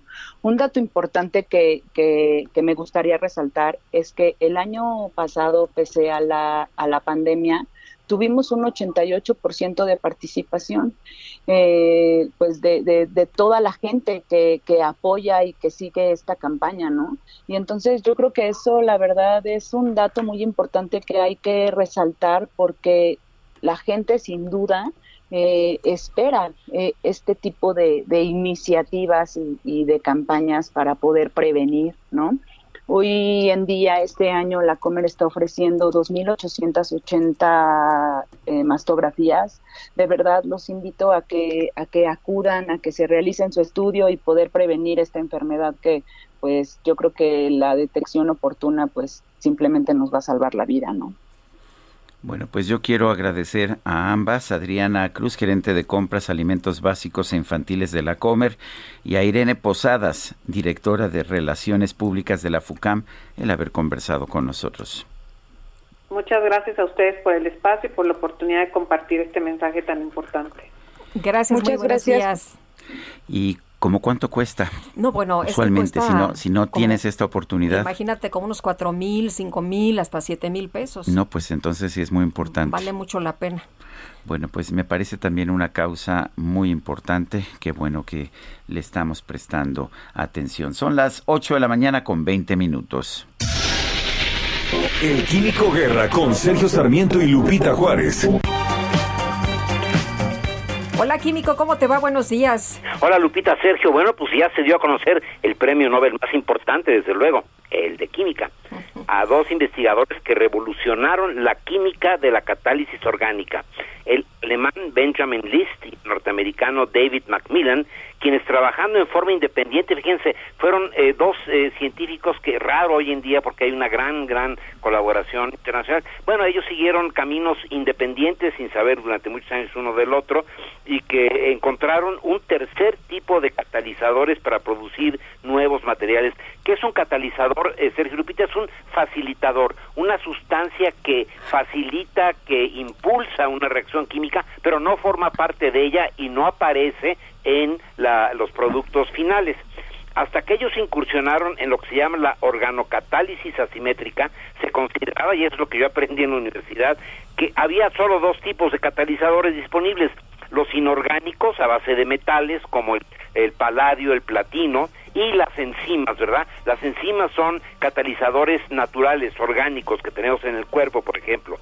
Esta herramienta nueva, precisa y barata, ha tenido un gran impacto en la investigación farmacéutica, por ejemplo. Desde el año 2000, hace ya 20 años, la organocatálisis de Lupita, de List y de Macmillan se ha desarrollado a una velocidad asombrosa. Es un proceso de facilitación de reacciones químicas mucho más barato que la catálisis metálica. Hay, por ejemplo, hoy, por ejemplo, pues la gasolina que usamos en el coche, Sergio Lupita, el, empaque plástico de los alimentos, eh, las medicinas para quitar el dolor, se producen gracias a la organocatálisis. El concepto desarrollado por List del Max Planck Institut für Kohlenforschung en Mülheim, en Alemania, y Macmillan de la Universidad de Princeton, en los Estados Unidos, es tan simple como ingenioso. Fíjense, a un marco, digamos, como un bastidor estable de átomos de carbono, se le unen grupos químicos más activos, con oxígeno, nitrógeno, azufre o fósforo, permitiendo saltarse pasos de la síntesis catalítica clásica. Les voy a dar un ejemplo. Para producir estricnina, por ejemplo, en 1952, que se sintetizó por primera vez, ¿se acuerdan ese veneno de Agatha Christie, no? de los asesinatos. Bueno, por ejemplo, para producir estricnina se requerían 29 pasos, 29 reacciones diferentes. Usando la organocatálisis de, En 2011 se requirieron 12 pasos, de 29 se reduce a 12, por lo tanto es más rápido y más barato. La organocatálisis permite hacer también lo que se llama la catálisis asimétrica. Suena complicado, pero no lo es. Cuando uno sintetiza, por ejemplo, a través de catálisis, muchas moléculas, sobre todo en el campo de la farmacéutica o de la química orgánica, se producen los enantiómeros, que son unas imágenes en el espejo, como nuestras manos, ¿no? Una mano es la imagen en el espejo de la otra, pero no son iguales. Y esto puede derivar en cuestiones bastante graves. ¿Se acuerdan de talidomida? Este fármaco, ¿verdad? Es una molécula con dos imágenes que en 1960 causó graves deformaciones decenas de miles de embriones, precisamente porque la imagen en el espejo no era el mismo efecto que la molécula original que se había diseñado para tratar los malestares del embarazo y por lo tanto pues se generó un problemón enorme.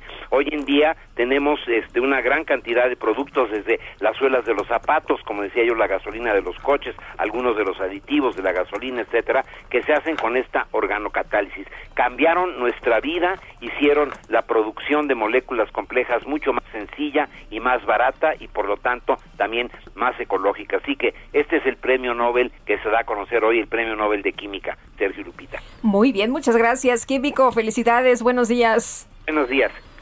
Bueno, ayer martes se llevó a cabo la entrega de los premios Digital Media LATAM, Latinoamérica, organizada por la World Association of News Publishers. El Heraldo de México fue reconocido con el premio de mejor proyecto de audio digital por el Heraldo Podcast. Sí, felicidades a todos los que participan en el Heraldo Podcast. Nosotros vamos a una pausa y regresamos.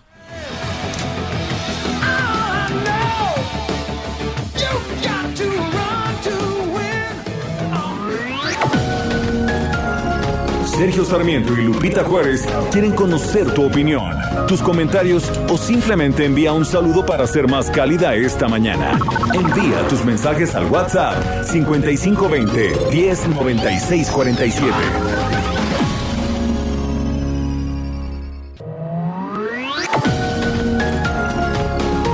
Continuamos con Sergio Sarmiento y Lupita Juárez por El Heraldo Radio.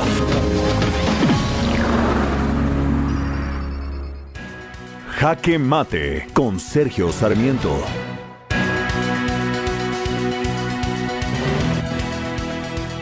La verdad es que entiendo perfectamente la estrategia del PRI. El PRI no es un partido ideológico, no es un partido comprometido con ideas, es un partido creado para tener el poder, para conseguir el poder y para preservar el poder.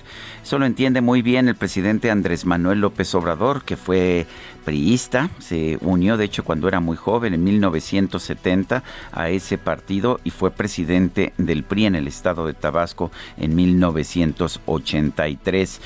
Muchos priistas, a pesar de que rendían pleitesía al entonces presidente Enrique Peña Nieto, en realidad pues no estaban muy de acuerdo con la reforma energética que impulsó Peña Nieto.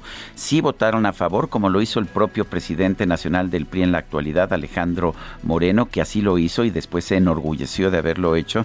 Sin embargo, pues ellos, para ellos no era una cuestión de principios, era una cuestión de quedar bien con el primer mandatario pero pues Peña Nieto ya no está y en cambio está Andrés Manuel López Obrador.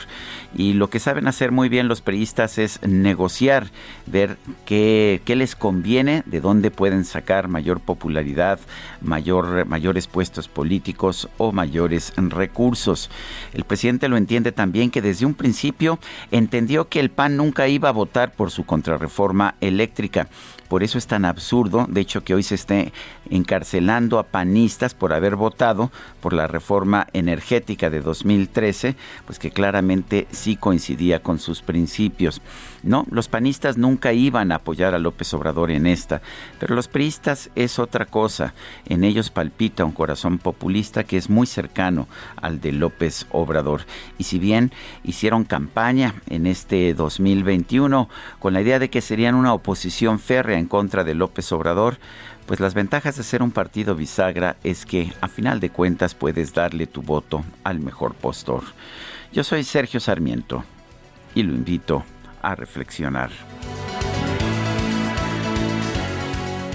En Soriana, el ahorro es para todos con la oferta de cada día. Hoy miércoles 6, dale lo mejor a tu familia, aprovechando que la carne molida de res especial 80-20 está a 79.90 el kilo, hasta 3 kilos por cliente. Soriana, la de todos los mexicanos. Solo octubre 6. Aplica restricciones. Aplica en Hiper y Super.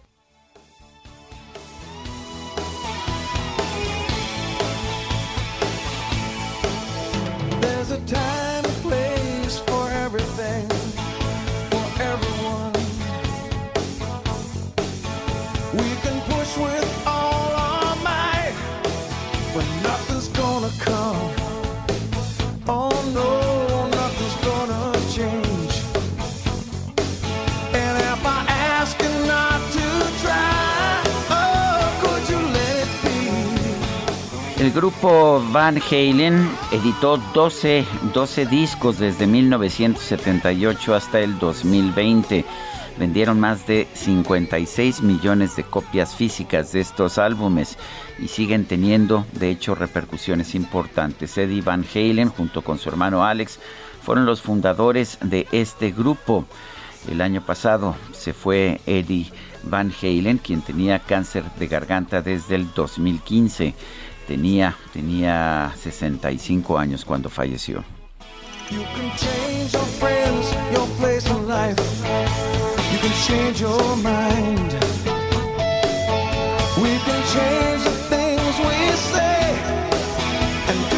Son las 8 de la mañana, 8 de la mañana con 34 minutos.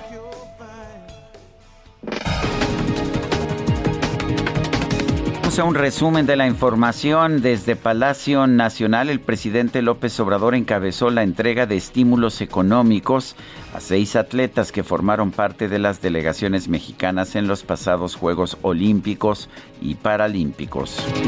Por su parte, Ana García Vilchis, presentadora de la sección ¿Quién es quién en las mentiras?, denunció que los medios de comunicación han emprendido una campaña de miedo en contra de la reforma eléctrica del presidente López Obrador. Medios de comunicación como Reforma, El Universal, Proceso, entre otros, sobre todo en redes sociales, emprendieron una cruzada para desinformar en torno a la reforma eléctrica. Que si se va a nacionalizar la industria eléctrica, lo que no es verdad. Que si le va a expropiar sus empresas a los privados, lo cual es falso. Y hasta montando una campaña de miedo que va a subir las tarifas eléctricas, que se va a afectar con las energías limpias, que se va a destruir el medio ambiente. Todo ello es más falso que los robots que replican las notas en redes sociales.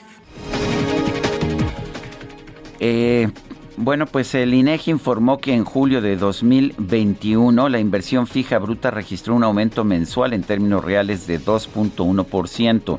En su comparación anual creció 17%, sin embargo sigue estando muy por debajo de los tiempos previos a la pandemia. Valle, San Luis Potosí, esta madrugada se registró un fuerte incendio que arrasó por lo menos 17 autobuses que se encontraban en los talleres de la empresa Transportes Vencedor. Hasta el momento se desconocen las causas de este incendio.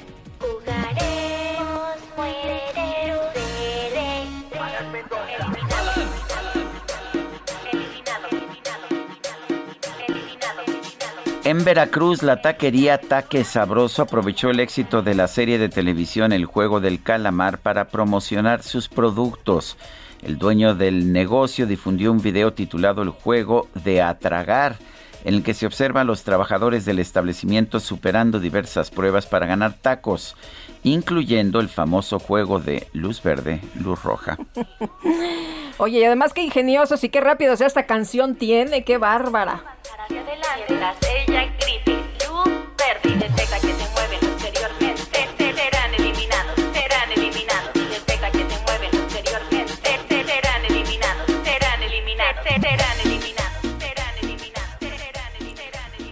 Bueno.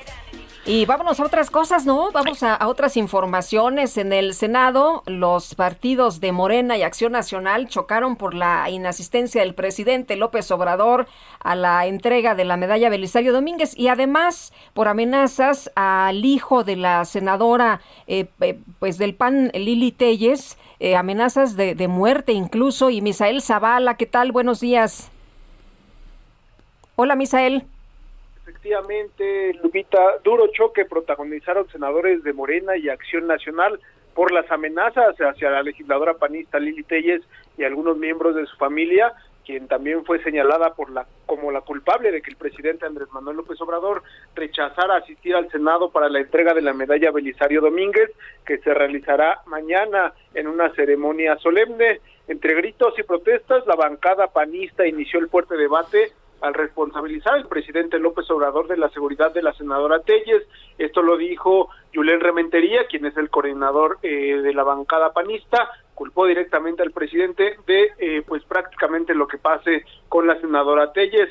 Los morenistas subieron el tono del debate para defender la decisión del presidente pues de no acudir al Senado a la sesión solemne de este jueves, pero también respondieron con una andanada de señalamientos hacia la senadora Lili Telles, a quien tacharon de traidora y farsante. Incluso, eh, pues la senadora Antares Vázquez de la Torre de la bancada de Morena dijo que el escaño que ocupa la senadora Lili Telles es prácticamente o fue prácticamente eh, cedido por el presidente López Obrador. La bancada del PRI también respaldó Acción Nacional y se sumó a la defensa de la senadora Telles sin dejar de criticar la ausencia del presidente López Obrador.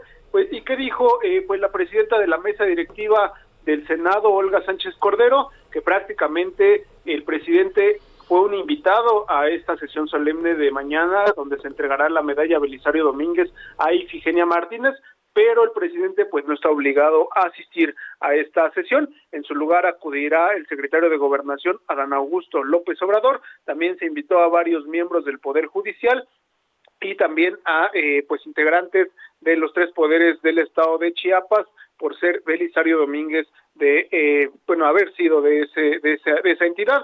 En este sentido, también dijo eh, Olga Sánchez Cordero que pues fue una invitación, eh, no la aceptó el presidente y se respeta esta decisión desde el Ejecutivo Federal. Hasta aquí la información. Muy bien, muchas gracias. Hasta luego, Misael. Gracias, buen día. Bueno, y mientras tanto, la bancada del PRI en el Senado solicitó formalmente a la mesa directiva que Hugo López Gatel, el subsecretario de Prevención y Promoción de la Salud, no asista a recibir la medalla Belisario Domínguez 2020 a nombre del personal médico eh, el del personal médico que pues que ha enfrentado la pandemia del COVID-19 a dos días de la entrega de la Belisario Domínguez al personal de salud que ha hecho frente a la pandemia, así como la edición 2021 a la economista y senadora Ifigenia Martínez y en grado post-mortem al médico y científico Manuel Velasco Suárez, quien fue gobernador de, Chiapas. Eh, lo que dijeron los priistas es que rechazan la presencia de López Gatel en esta ceremonia. El vicecoordinador del PRI en el Senado, Manuel Añorbe, solicitó a la presidenta del Senado, Olga Sánchez Cordero, que no se invite ni asista López Gatel en la Belisario Domínguez del próximo jueves se va a entregar el premio del 2020 al personal médico. Esto está muy claro, estamos totalmente de acuerdo pero lo que queremos sugerir de manera responsable es que por favor no vaya a venir López Gatel representando al personal médico. No debe venir López Gatel y por favor no digan quiénes vienen o quiénes representan a este personal médico que son los héroes anónimos de esta los héroes anónimos de esta pandemia. Dice la doctora Olga Sánchez Cordero que la medalla al personal médico va a quedar en custodia del Senado para que en un acto posterior se haga la invitación correspondiente para ver qué personas acudirán a recibirla. Oye, y bueno, pues eh, con este tema de que no va el presidente al Senado después de las amenazas de Lili Telles, hoy en el cartón de Alarcón, en el periódico El Heraldo, eh, pues se ve un, un ganso ahí muy envalentonado, gritando pirurris, fifí, señoritingo, machuchones, pelele, chachalaca, canallín, borolas, aspiracionista, cajamanes, espurios, conservadores, malandros, paleles, corruptos, individualistas, maiceados, mezquinos, títeres, minoría rapaz. Y luego... Todos esos descalificativos. Sí, todo, pero es- se ve un ganso muy, muy fortachón, muy envalentonado. Muy puesto, ¿no? Muy Muy gallito. echado para adelante, un ganso muy gallo. Bueno, y en otra, en otro, en otra imagen, pues este mismo ganso se ve con una carita, ya sabes, Triste. así toda, pues eh, preocupada, toda, Miedosa. sí, sí, sí, amilanado, ahí en una esquinita y dice, no puedo, me insultan. Bueno, son las 8 de la mañana con 42 minutos. Vamos con más información, Guadalupe. Bueno, la jefa de gobierno de la Ciudad de México, Claudia Sheinbaum, anunció que hoy se reunirá con los 16 alcaldes de la capital. Sí, Carlos Navarro, con todos, ¿verdad? Buenos días, Sergio y Lupita. Les saludo con gusto a ustedes. El auditorio es correcto. Hoy, después del mediodía, la jefa de gobierno, Claudia Sheinbaum, se va a reunir con las y los 16 alcaldes de la Ciudad de México, pero a distancia. La mandataria capitalina informó que lo, informó los temas que buscan abordar en este primer encuentro que se llevará a cabo de manera virtual. Escuchemos. El día de mañana vamos a tener una reunión a distancia, este, porque sabemos que ellos también están ocupados y demás. Ya vamos a fijar la reunión presencial y esencialmente pues es la instalación de la sesión de cabildos y algunas cuestiones importantes de em, del lo que las alcaldías conocen como CESAC y ventanilla única, que es un, un proceso que veníamos haciendo de unificación que es muy importante que continúe. Entre otras cosas, pues tiene que ver con la seguridad de las escuelas y otros temas, protección civil. Entonces es esto eh, y algunos otros temas menores y, y la agenda de, de reuniones del cabildo. Apenas el viernes pasado, los 16 alcaldes y alcaldesas tomaron posesión para la administración 2021-2024. Recordemos que en semanas pasadas, en calidad, en calidad de alcaldes electos y alcaldesas electas, ya se habían reunido con la jefa de gobierno. Comentarles en otro tema que el próximo fin de semana darán el anuncio de la vacunación contra COVID-19 para menores de edad de 12 a 17 años con comorbilidades en la Ciudad de México, explicó la mandataria capitalina. Solo están a la espera de la orientación del gobierno federal. Escuchemos. Estamos esperando las orientaciones del gobierno de México y yo creo que el fin de semana ya se anunciaría. Ya será el fin de semana, como lo comenta la jefa de gobierno, que se anuncie y se den todos los detalles de cuántos menores podrían recibir la vacuna, en qué sedes y cuáles serían los calendarios. Sergio Lupita, la información que les tengo. Gracias, Carlos. Hasta luego, buenos días. Bueno, ya hemos estado cubriendo y hablando de las inundaciones terribles que hemos tenido en Tula, por ejemplo, o en Ecatepec, pero no, no son los únicos lugares de nuestro país que están sufriendo esta situación. Las lluvias provocadas por el Frente Frío número 2, así como un canal de baja presión en Yucatán, provocaron inundaciones en el poniente de Mérida. La Secretaría de Seguridad Pública del Estado informó que una de las inundaciones se registró en el perímetro de la Plaza Américas, en la colonia Miguel Hidalgo de la capital yucateca. Eh, pi- pidió a los conductores de vehículos y peatones que tuvieran atención. Estamos atendiendo, dice la Secretaría, la Secretaría de Seguridad Pública, estamos atendiendo a personas afectadas por inundación en el entorno de Plaza América, de Plaza Las Américas. Realizamos cortes viales para seguridad de la gente. Por favor, evite transitar por esta zona. Sí, inundaciones muy serias. Estoy viendo imágenes precisamente de estas inundaciones allá en la Plaza de las Américas, una plaza muy popular allá en Mérida. He estado allí en alguna ocasión. Bueno, pues realmente debajo del agua incluso algunos vehículos. Y en Guanajuato se han registrado también varios municipios afectados por las lluvias. Y Gabriela Montejano, nos tienes los detalles, te escuchamos adelante. Hola, ¿qué tal? Muy buenos días. Así es, en 40 de los 46 municipios del estado de Guanajuato se han registrado afectaciones por las lluvias de los últimos días, lo que ha generado la evacuación de 3.290 personas e inundaciones en 2.895 viviendas. Son 12 los municipios con afectaciones más severas, como León, Abasolo, Salamanca y Celaya, según informó el titular de Protección Civil del estado de Guanajuato, Antonio Huereca Pérez.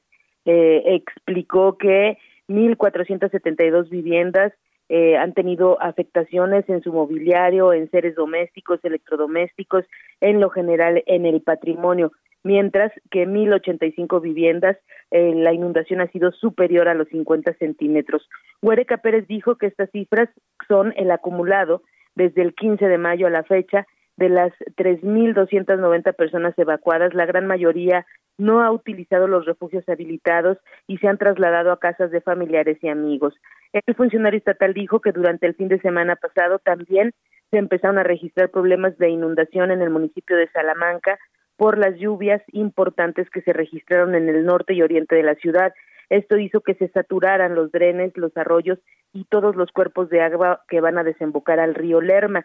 Esta situación derivó que incluso la empresa automotriz Mazda suspendiera operaciones este lunes y martes, ya que el acceso principal y los patios de maniobra se inundaron. Esto como parte de lo que reportó el día de ayer el gobierno del estado en torno a las emergencias por lluvias. Este es mi reporte desde Guanajuato. O sea que también se han visto afectadas las empresas. Así es, el día de hoy todavía no ha notificado formalmente Mazda si ya volverá a su operación normal, pero sí es una de las más afectadas en este sentido. Muy bien, muchas gracias, Gabriela. Muy buenos días. Muy buen día. Ayer concluyó la demolición de las 11 casas con daños estructurales por el desprendimiento de rocas en el Cerro del Chiquihuite, en Tlalnepantla, Estado de México. Leticia Ríos, adelante. Buenos días, Sergio Lupita, los saludo con mucho gusto. Para informarles que este martes concluyó la demolición de las 11 casas que registraron daños estructurales como consecuencia del desprendimiento de rocas en el Cerro El Chiquihuite, en el municipio de Tlalnepantla. Las coordinaciones de protección civil municipal y del Estado de México informaron que no se tiene programado derribar más casas en la zona de riesgo. Las autoridades exhortaron a la población a no dejarse llevar por rumores sobre los trabajos que se realizan en la denominada zona cero, donde solo fueron demolidas las viviendas que los ingenieros especialistas señalaron con afectaciones estructurales. El ayuntamiento de Tlalnepantla añadió que en caso de dudas los vecinos deben acudir al centro de atención a personas afectadas por el deslave del Chiquihuite, donde se les brindará la información de las acciones que se realizan en esta zona de riesgo. Precisó que al momento se lleva un avance del 90% en los trabajos de mitigación de riesgos en la ladera y en los próximos días se podría reducir el polígono de seguridad de un radio de 200 a 50 metros. En tanto, elementos de la Policía Municipal del Estado de México, de la Secretaría de la Defensa Nacional y de la Guardia Nacional mantienen siete filtros de seguridad las 24 horas en la zona para proteger las pertenencias de las familias afectadas. Las coordinaciones de protección civil municipal y estatal destacaron que se mantiene el riesgo en la zona cero, por lo que se reitera la invitación a la población para no acercarse. En tanto, el gobierno municipal de Tlalnepantla está otorgando un apoyo mensual de cinco mil pesos a las familias afectadas de esta zona del Chiquihuite para que puedan cubrir el pago de la renta de una vivienda hasta el mes de diciembre, mientras se concluyen los trabajos de estabilización y los estudios de riesgo. Hasta aquí mi información. Muchas gracias. Leticia Ríos, muchas gracias. Y seguimos con nuestro recorrido por el país y vámonos a Nuevo León con Daniela García. Adelante, Daniela. Buenos días, Sergio Lupita, para informarles desde Nuevo León que los diputados del PRI en el Congreso propusieron la creación de un fondo de apoyo para ayudar a la economía de las familias afectadas por el COVID-19. Fue Heriberto Treviño Cantú, el coordinador del grupo legislativo del PRI en el Congreso local, quien dio a conocer que buscan crear este fondo para la recuperación económica de los familiares de personas fallecidas por COVID-19 e incluso hizo un exhorto a la Secretaría de Finanzas para que en el presupuesto de egresos del 2022 se asignen recursos suficientes para la creación de un fondo de apoyos a las víctimas de la pandemia. Además, también pidió apoyo al Congreso para que se concrete cuando se analice el paquete fiscal del próximo ejercicio. Vamos con Mayeli Mariscal, mi compañera, hasta Jalisco. Hola, ¿qué tal? Muy buenos días, Sergio Lupita. Muchas gracias, Daniela. Con un llamado a defender la autonomía de las entidades federativas en un trato justo, el día de ayer en el Teatro de Gollado, el gobernador de Jalisco, Enrique Alfaro Ramírez, llamó a los empresarios, a los presidentes municipales, diputados y senadores jaliscienses para que comprendan y difundan a la población el llamado a participar en esta consulta ciudadana que analizará sobre el pacto fiscal la revisión continua para ver si permanece la entidad dentro de este tratado. Del 20 de noviembre al 12 de diciembre de estos fines de semana se estará realizando esta consulta a través de urnas electrónicas. Enrique Alfaro Ramírez, el gobernador de Jalisco, expuso que los tres años que estuvieron marcados por la pandemia han sido tres años en los que olvidó las finanzas del Estado y comprometió también la capacidad para atender los problemas y desafíos que se tenían enfrente en medio de la pandemia. Esa es la información desde Jalisco. Ahora vamos con Claudia Espinosa.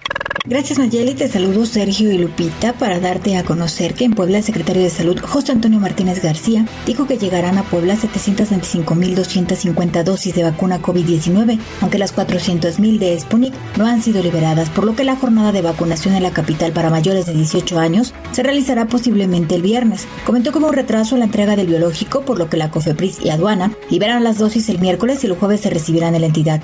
En ese tenor comentó que los antígenos que llegaron luego de que se enviaron los camiones termoquímicos a México fueron 725.250 de otras marcas. Son 375.800 de AstraZeneca, que serán para la zona conurbada en primeras y segundas dosis, así como 256.000 de Cancino que se pondrán en comunidades rurales del estado por ser dosis única y 99.450 vacunas de Pfizer que serán únicamente para segundas dosis. Se habilitarán ocho centros masivos de vacunación en la capital de Puebla. Hasta aquí mi reporte, continuamos con mi compañera Karina García. Gracias Claudia, buenos días. Sergio Lupita, informarles que trabajadores de limpia del municipio de Oaxaca de Juárez arrojaron basura afuera de la casa del edil morenista Oswaldo García Jarquín ante la falta de respuestas a sus demandas. Una veintena de inconformes arribó hasta el domicilio ubicado al norte de la capital oaxaqueña. Los empleados arrojaron desechos plásticos de verduras y demás en donde colocaron un cartel que decía para el peor presidente de Oaxaca. Los manifestantes han parado más de 120 veces durante esta administración ante la falta de mantenimiento y combustible para cerca de 60 camiones recolectores de basura que brindan sus servicios en 70 colonias de las 13 agencias. Los inconformes bloquean por segundo día consecutivo una veintena de cruceros y calles de la capital oaxaqueña. Es el reporte. Lo mejor de México está en Soriana. Por eso aprovecha que el aguacatejas está a 34.80 el kilo o la naranja y la zanahoria a 9.80 cada kilo. Sí, a solo 9.80 cada kilo. Martes y miércoles del campo de Soriana. A octubre 6. Aplican restricciones. Aplica en Hiper y Super. Son las 8 con 54 minutos. Guadalupe Juárez y Sergio Sarmiento estamos en el Heraldo Radio. Nuestro número para que nos mande mensajes de WhatsApp es el 55 2010 96 47. Regresamos.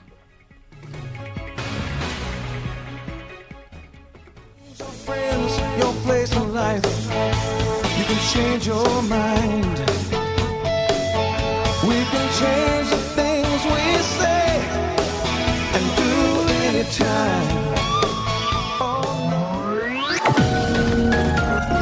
Sergio Sarmiento y Lupita Juárez quieren conocer tu opinión, tus comentarios o simplemente envía un saludo para ser más cálida esta mañana. Envía tus mensajes al WhatsApp 5520 109647.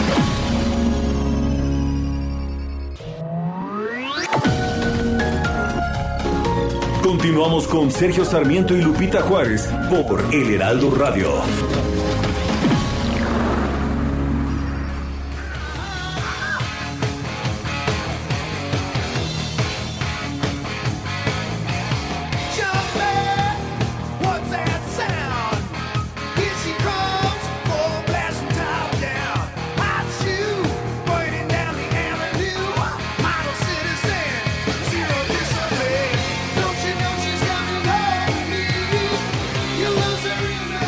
Seguimos escuchando al grupo Van Halen. Esto se llama, se llama Panamá, Panamá.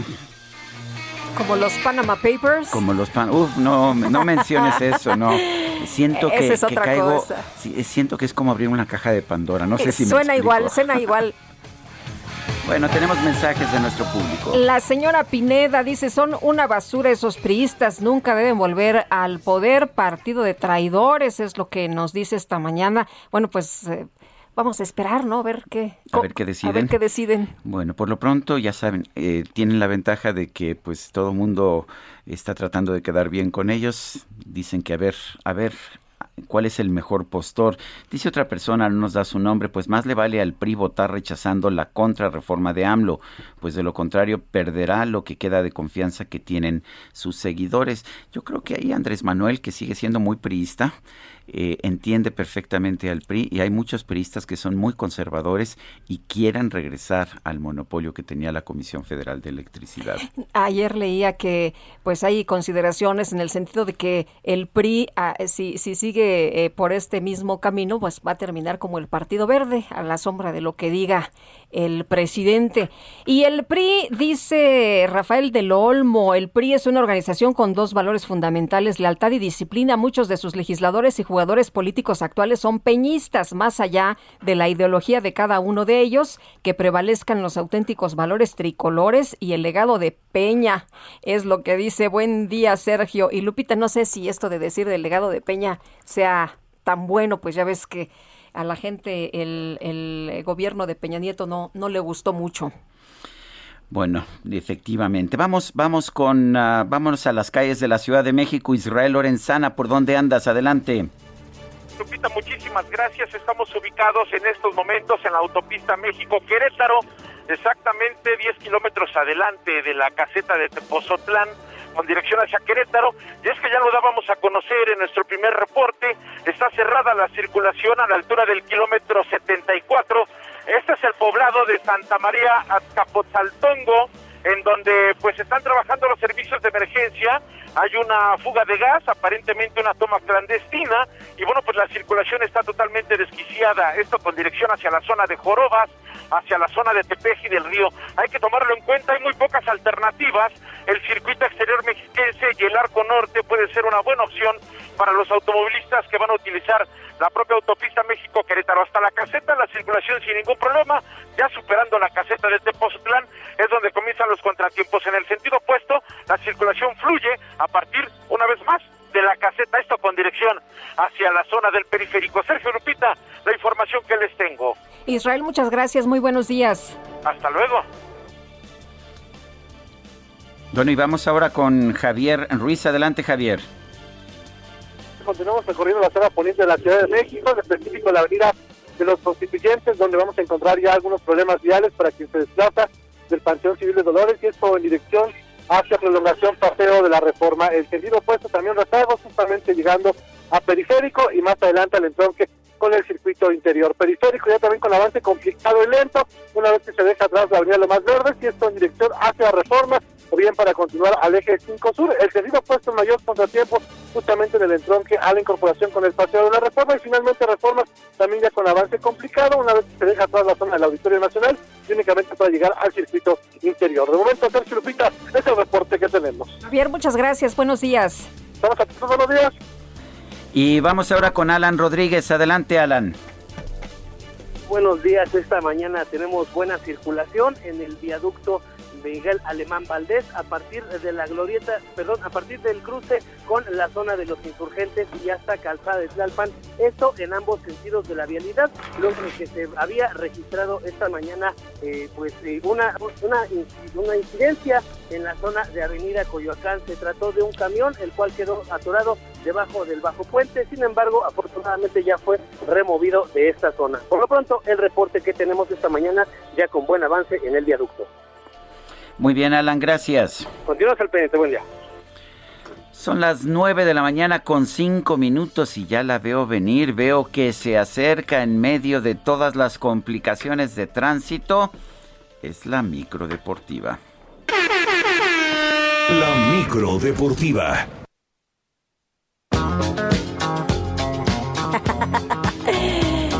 ¿Qué tal con la música de la micro? ¿Cómo estás, Julio Romero? Muy buenos días. Sergio Lupita, muy buenos días, qué placer saludarles. Efectivamente, así entré, así entré. Así entró Caminando a este la Travolta. ¿no? Este, pues es miércoles, dije, ¿por qué ¿Cómo, no? cómo se llamaba esa bola de, de cristal que estaba? Este, la de los espejos, bueno, no sé Sí. si Sí. tenía algún nombre, pero Tenía este, un nombre, ¿no? En todas las discos, en cualquier Sí, disco que... había colgada una, una bola de espejo. Más importante que, que las bocinas Era la, que de la Sí, bola de sí, cristal. sí. Y me acaban de dar una gran idea para colgar en el espejo de esta micro. Ay, no, no, en el no, no. retrovisor. No le vayas a poner el zorro ahí. No, en este- Nos faltaba una bola con espejos en el espe- oh, ahora sí que en el retrovisor, entonces ya lo vamos a estar buscando. Bueno.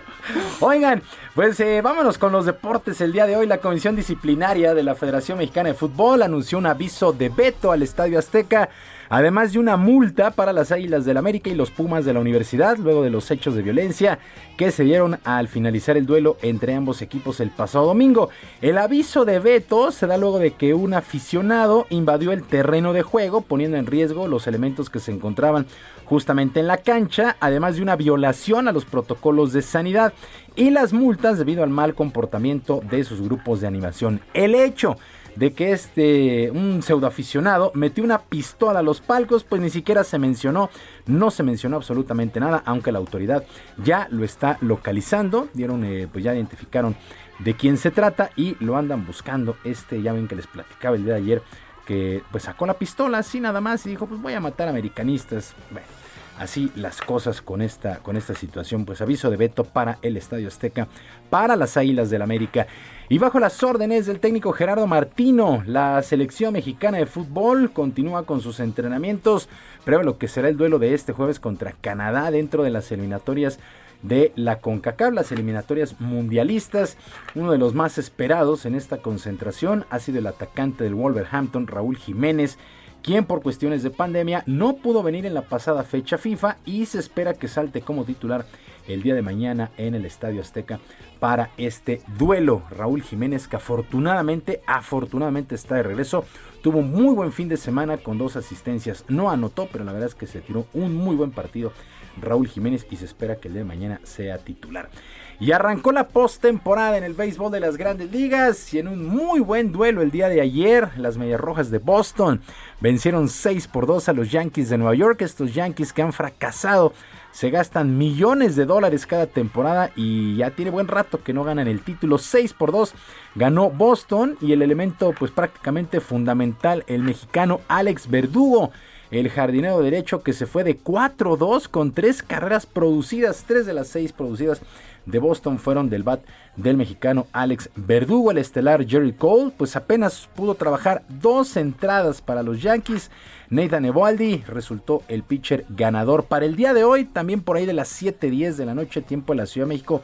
Los Dodgers de Los Ángeles estarán recibiendo a los Cardenales de San Luis. Adam Wainwright abrirá por el equipo de San Luis.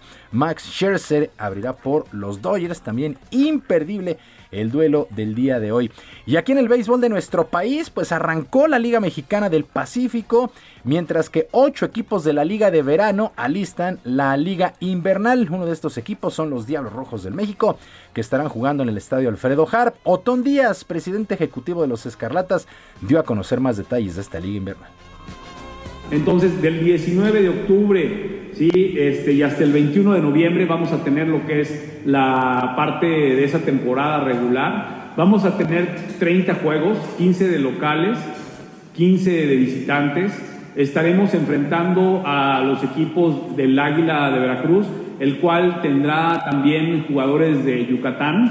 Eh, estaremos con la parte de Puebla que va a estar integrándose únicamente por jugadores de esa organización y Oaxaca que también está con jugadores eh, solamente de esta organización.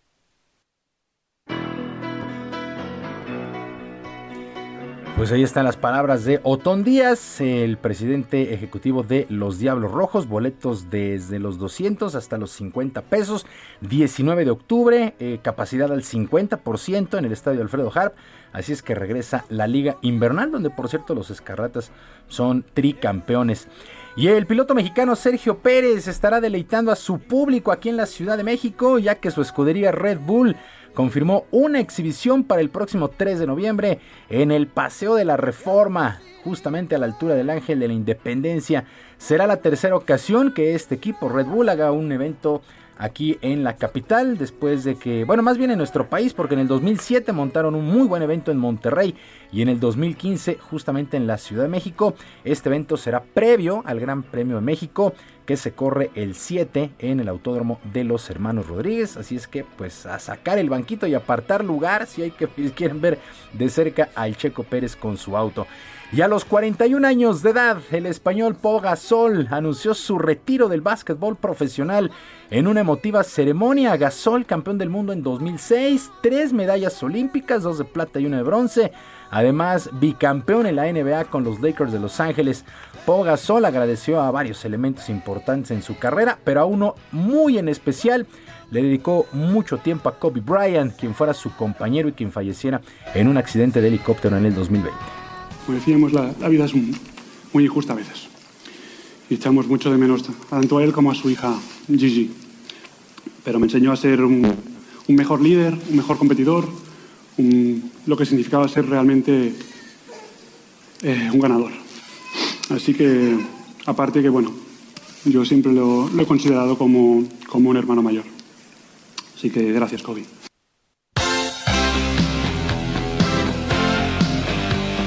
Gasol, uno de los deportistas más destacados de los últimos años en España, el día de ayer dice adiós al baloncesto y sí, por supuesto recordar a Kobe Bryant que coincidió con él en los Lakers. Sergio Lupita, amigos del auditorio, los deportes este miércoles, les recuerdo los, nuestras vías de comunicación en Twitter, en Twitter estoy en arroba jromerohb, en arroba jromerohb, además de nuestro canal de YouTube, Barrio Deportivo, Barrio Deportivo en YouTube de lunes a viernes a las 7 de la noche con diversión, información y bueno, pues todo lo que pasa en un barrio, pues pasa en el Barrio Deportivo. Sergio Lupita, muy buen miércoles para todos. Ya es miércoles. Ya es miércoles. Qué ya barbaridad. es miércoles. Qué bueno que, qué bueno Estamos que me avisas. Depende cómo se Sí, vea, ¿no? sí, sí. Muy bien. Eh, llegamos como Travolta y nos vamos como Michael Jackson. Me parece muy bien. Julio Romero, muchas gracias. Buenos días para todos.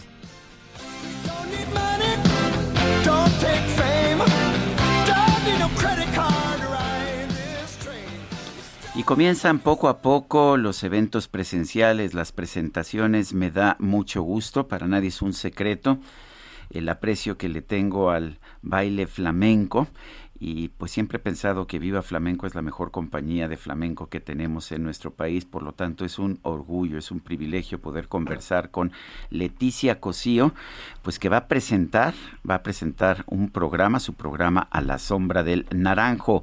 Leticia Cosío, directora de Viva Flamenco, gracias por tomar nuestra llamada y cuéntanos, va a ser presencial, ¿no es así?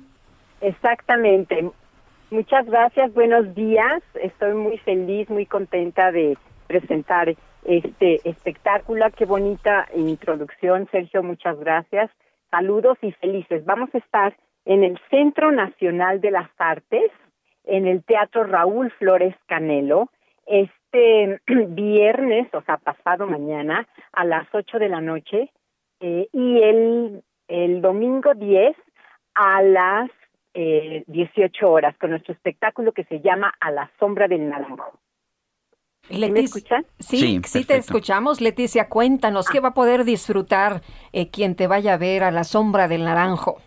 Un espe- eh, pues un espectáculo donde somos nueve artistas en escena entre músicos y bailarines, un espectáculo muy dinámico, con mucha fuerza, mucha pasión, como siempre lo he dicho, porque es algo que nos caracteriza. Diferentes cuadros donde vamos a hacer eh, eh, duetos, tríos, quin- eh, quinteto, eh, somos cuatro bailadoras, un bailador, y pues con muchas, muchas ganas de, presentar este espectáculo, que fue una experiencia que yo tuve hace muchos años cuando me fui a Sevilla, que iba a una de mis clases de danza, de momento escucho el jaleíto, eh, que venga, venga, que toma, toma, yo dije, ¿qué pasó aquí? Me doy la vuelta y veo así literalmente un parque con un, un árbol divino y ahí encontré a todas estas mujeres con los niños y de la nada, sin guitarra, sin percusión, sin nada más que ellas con su cante, su jaleíto, haciendo una fiesta impresionante. Entonces, pues yo me senté a ver, dije, qué mejor clase que esto, y estuve ahí más de dos horas viendo cómo se movían estas mujeres eh, grandes, mujeres eh, maduras, muje- mujeres jovencitas, ¿no? Toda su sensualidad, toda su fuerza, y cantaba una y bailaba y la otra se metía, y así zapateando todos sus movimientos, en, zapateando en la tierra, en el pasto, felices, y yo dije, bueno, ¿qué más, más, más este clase y qué más fiesta que esto? Y por eso lo quiero, lo quise llevar al escenario, en este teatro tan bonito, que está muy bien equipado en luces, en sonido, pero sí tengo que comentar que es un, el teatro está dentro del, del Centro Nacional de las Artes donde hay muchos teatros. Este se llama Raúl Flores Canelo. Tiene una capacidad de 355 butacas, pero nada más van a aceptar a 120 personas por el protocolo de salud, por el protocolo de sanidad, que todo el mundo tiene que portar su... O, o sea que hay que llegar temprano o se pueden Sí. comprar los boletos con anticipación. Sí, ya están en Ticketmaster, en las eh, taquillas también del Senat, pero de todas maneras sí hay que llegar temprano, adquieran ya sus boletos, porque además con el protocolo pues los van a formar y les van a indicar dónde se van a sentar, para que la gente se sienta segura, se sienta muy a gusto y que pueda pues realmente recibir toda esta energía que traemos, todas estas ganas y la felicidad de volver a estar en, en estos escenarios, que sea presencial, que para nosotros la cultura ha sido tan difícil, que hemos estado como este, parados ahí, como, como detenidos y de momentos nos dan esta oportunidad, es maravilloso para nosotros y por eso pues buscamos el apoyo de ustedes, los medios, para difundirlo y que la gente esté muy alerta y que llegue y se pase con nosotros un momento muy viva flamenco.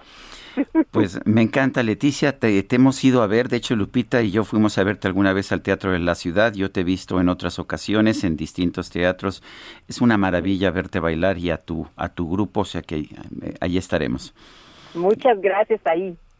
Gracias. Sí, los espero, los espero. Gra- gracias, Leticia. Sí, es espectacular, ¿eh? ¿Verdad? Es, es Se increíble una, cómo se una mueven. sorpresa, la verdad es que verlos ya en acción es, es otro rollo, mi querido Sergio. Oye, y vamos a, a otros temas, Vamos ¿te parece bien? temas. Pues, eh, ¿qué va a pasar con el PRI, hombre, que nos tiene en ascuas? ¿Cómo va a votar a favor del proyecto del presidente López Obrador, a favor del proyecto cardenista o, del salinismo? Agustín Basabe, analista político en este espacio, qué gusto saludarte, buenos días. Igualmente, Lupita, buen día, Sergio.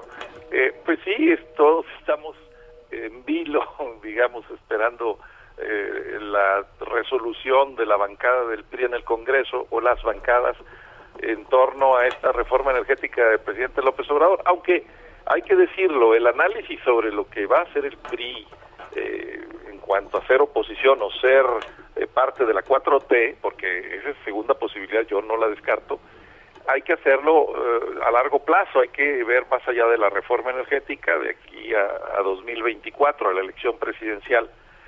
Eh, y lo segundo que creo que hay que decir es que quienes hablan de que no puede eh, los priistas en el Congreso votar a favor de la reforma de López Obrador por razones de congruencia, porque ellos aprobaron la reforma de Peña Nieto, pues yo creo que se equivocan de palmo a palmo, porque eh, no es un, una cuestión de con- congruencia, yo creo que la congruencia es lo que menos le ha interesado al PRI en su historia.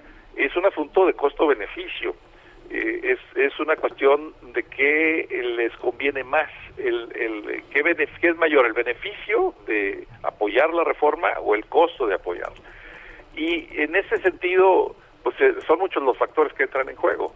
En el costo, por ejemplo, se ha hablado de lo que la gente dice, de la base electoral del PRI que piensa, de dónde están los votos del PRI, eh, si esos votos se confunden o digamos es la misma o muy similar a la base de, de Morena, eh, o si eh, compiten con otros partidos, en fin, hay un asunto mucho más importante, ese es el tercer punto que yo señalaría, y un asunto más importante que eso, que es eh, la larga cola que tienen muchos dirigentes priistas y que en cualquier momento la UIF o el SAT o la Fiscalía misma les puede pisar. O sea, lo que estás diciendo es que por las buenas o por las malas, Yo no sé si van a aprobar o no van a aprobar. Para empezar, yo creo que la reforma como está no va a pasar.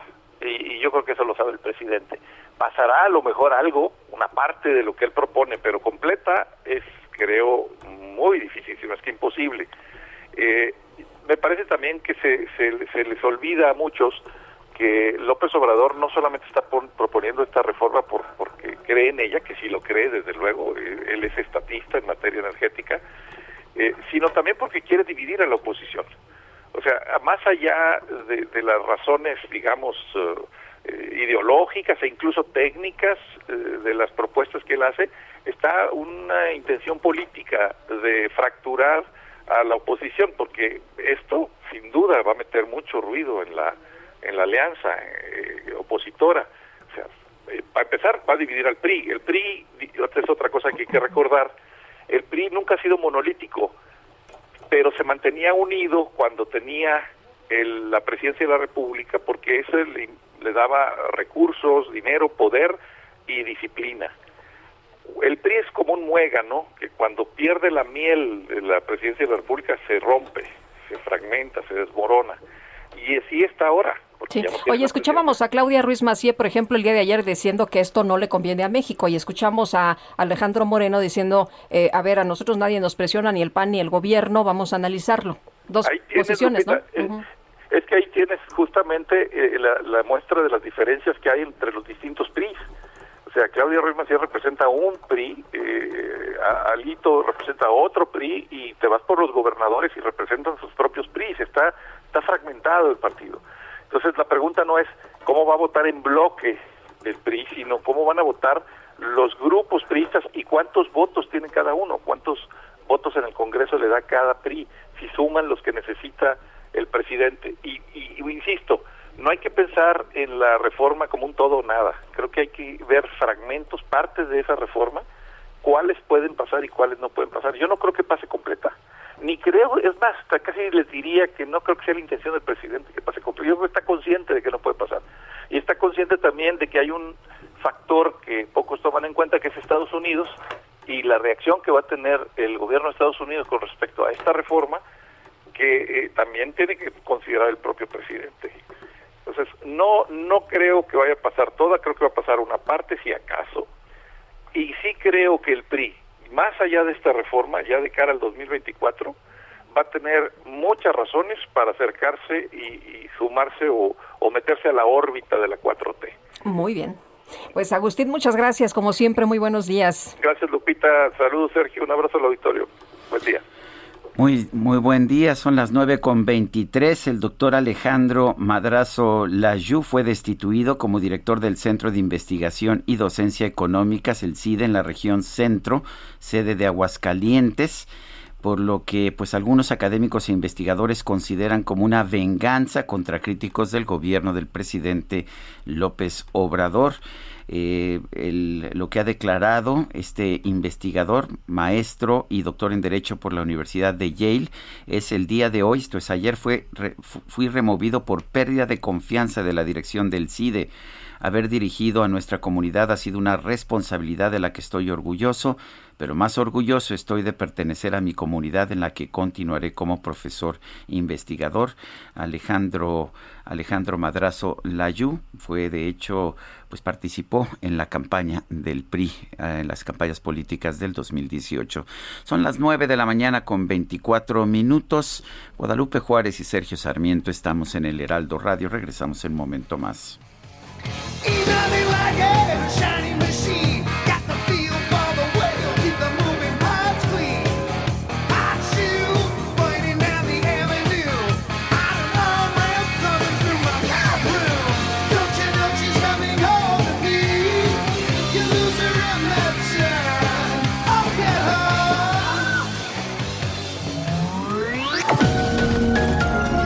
Sergio Sarmiento y Lupita Juárez quieren conocer tu opinión, tus comentarios o simplemente envía un saludo para hacer más cálida esta mañana. Envía tus mensajes al WhatsApp 5520 109647.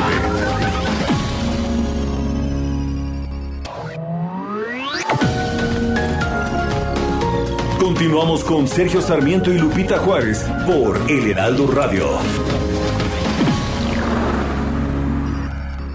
En Soriana, el ahorro es para todos con la oferta de cada día. Hoy miércoles 6, dale lo mejor a tu familia, aprovechando que la carne molida de res especial 80-20 está a 79.90 el kilo, hasta 3 kilos por cliente. Soriana, la de todos los mexicanos. Solo octubre 6, aplican restricciones, aplica en Hiper y Super.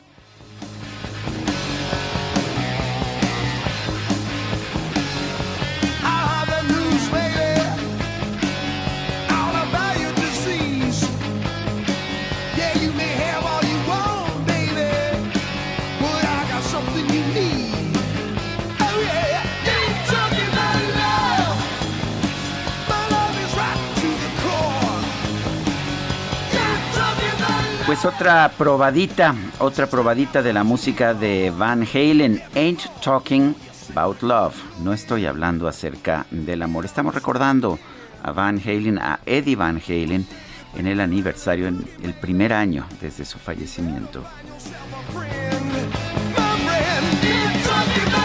Yo tengo la impresión de que nuestro compañero Julio Romero de la micro deportiva es más fan de Van Halen que de los Bee Gees, pero bueno. Efectivamente. Oye, y vámonos, si te parece bien, en Querétaro inició el censo para conocer las afectaciones que se registraron el fin de semana a causa de las inundaciones por lluvia y por desbordamiento de la presa de Tequisquiapan. Y así recibió, recibió Querétaro al gobernador. O las lluvias más bien. Pues las, las lluvias al gobernador Mauricio Curi, que con quien hemos hablado muchas veces, pero como senador, ahora lo hacemos es. como gobernador constitucional del estado de Querétaro. Eh, Mauricio eh, Curi, gobernador de, de Querétaro, gracias por platicar con nosotros. Primero, pues, eh, ¿cómo, cómo eh, llega con esta situación? ¿Qué se está haciendo? Porque, pues, prácticamente se presentó una emergencia. Tengo entendido que había dos personas desaparecidas todavía. ¿Qué hay de esto? Hola. Me, me- me recibió eh, Querétaro con una, con una gran cantidad de, de problemas en temas de lluvia, pero desde el primer minuto del día viernes que fue que yo tomé posición como gobernador, me he dedicado a trabajar 100% para poder solucionar los problemas de las lluvias. El problema más serio se presentó en San Juan del Río, que llovió muy fuerte el jueves para amanecer viernes. Eso nos causó una gran cantidad de problemas de, de inundaciones, sobre todo en la comunidad de La Rueda, en la colonia de La Rueda, en la colonia Nogales, en la colonia Bosques de San Juan, con más de dos mil personas evacuadas. Después Tequisquiapan, donde las personas que viven junto al río, pues se desbordó el río y tenemos una, una gran cantidad de personas ahí con temas que, se quedaron sin trabajo, porque ahí donde está- están haciendo los ladrillos y se dedican a las ladrilleras, ya los estamos ayudando. Por otra parte, eh, la parte más complicada, la- por lo que se refiere a pérdidas humanas, fue la zona de Querétaro y Corregidora, que es un municipio conurbado hacia Querétaro. Corregidora tiene, tenemos solamente siete eh, viviendas afectadas, pero tuvimos la tragedia de la pérdida de dos jóvenes que en un coche iban, se fueron a un río y desgraciadamente perdieron la vida. Como bien dice Lupita, tenemos dos personas desaparecidas que las seguimos buscando en los ríos, que fue donde se perdieron y donde se, se- estuvieron, donde se, se ahogaron desgraciadamente. Y estamos viendo también la zona de, eh, eh, en, una comunidad en la sierra que estuvo incomunicada tres días, estamos mandando medicamentos y alimentos vía aérea, y la zona de Chichimequillas y Amascala que también se inundó el día de ayer.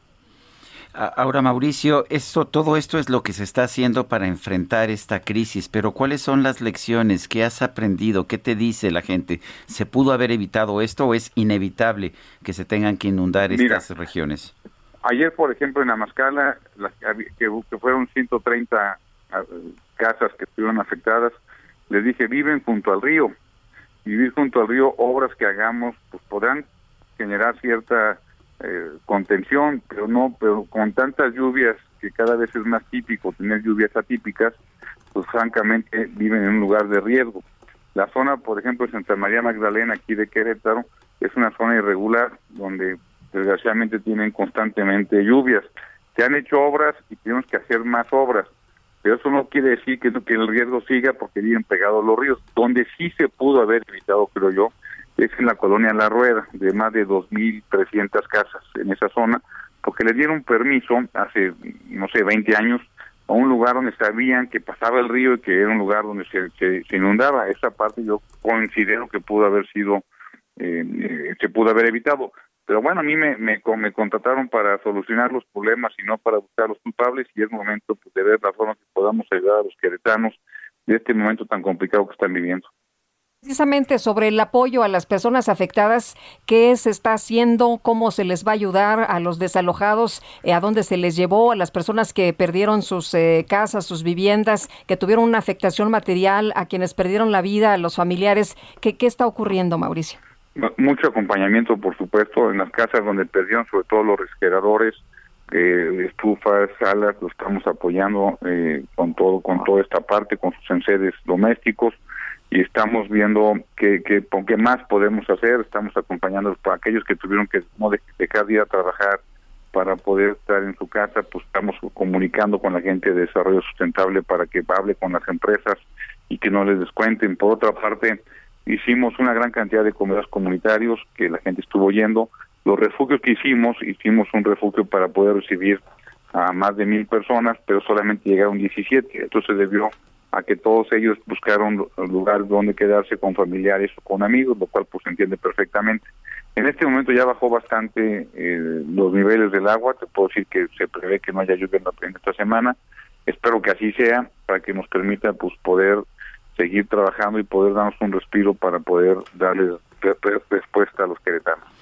Eh, dijiste que hay gente que está viviendo en zonas, zonas de riesgo. ¿Qué se va a hacer con, con aquellas ah, comunidades que están en zona de riesgo y que llevan ahí muchas veces mucho tiempo?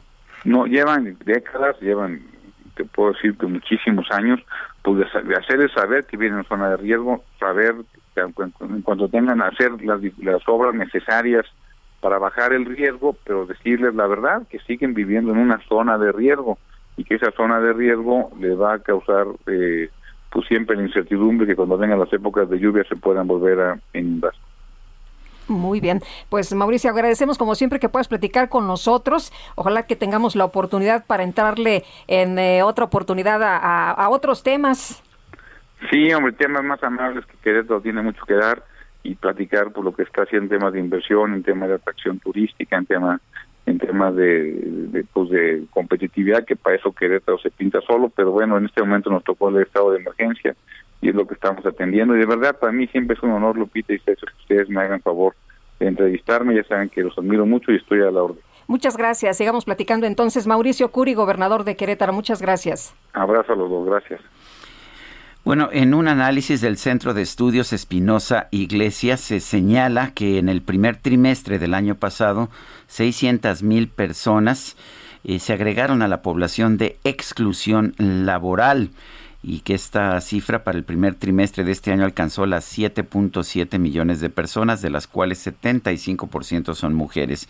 En la línea telefónica, el doctor Marcelo, perdón, Marcelo de la Jara, él es director de Crecimiento Económico y Mercado Laboral de este Centro de Estudios Espinosa Iglesias. Doctor de la Jara, cuéntenos en primer lugar qué es la exclusión laboral. Hola, buenos días.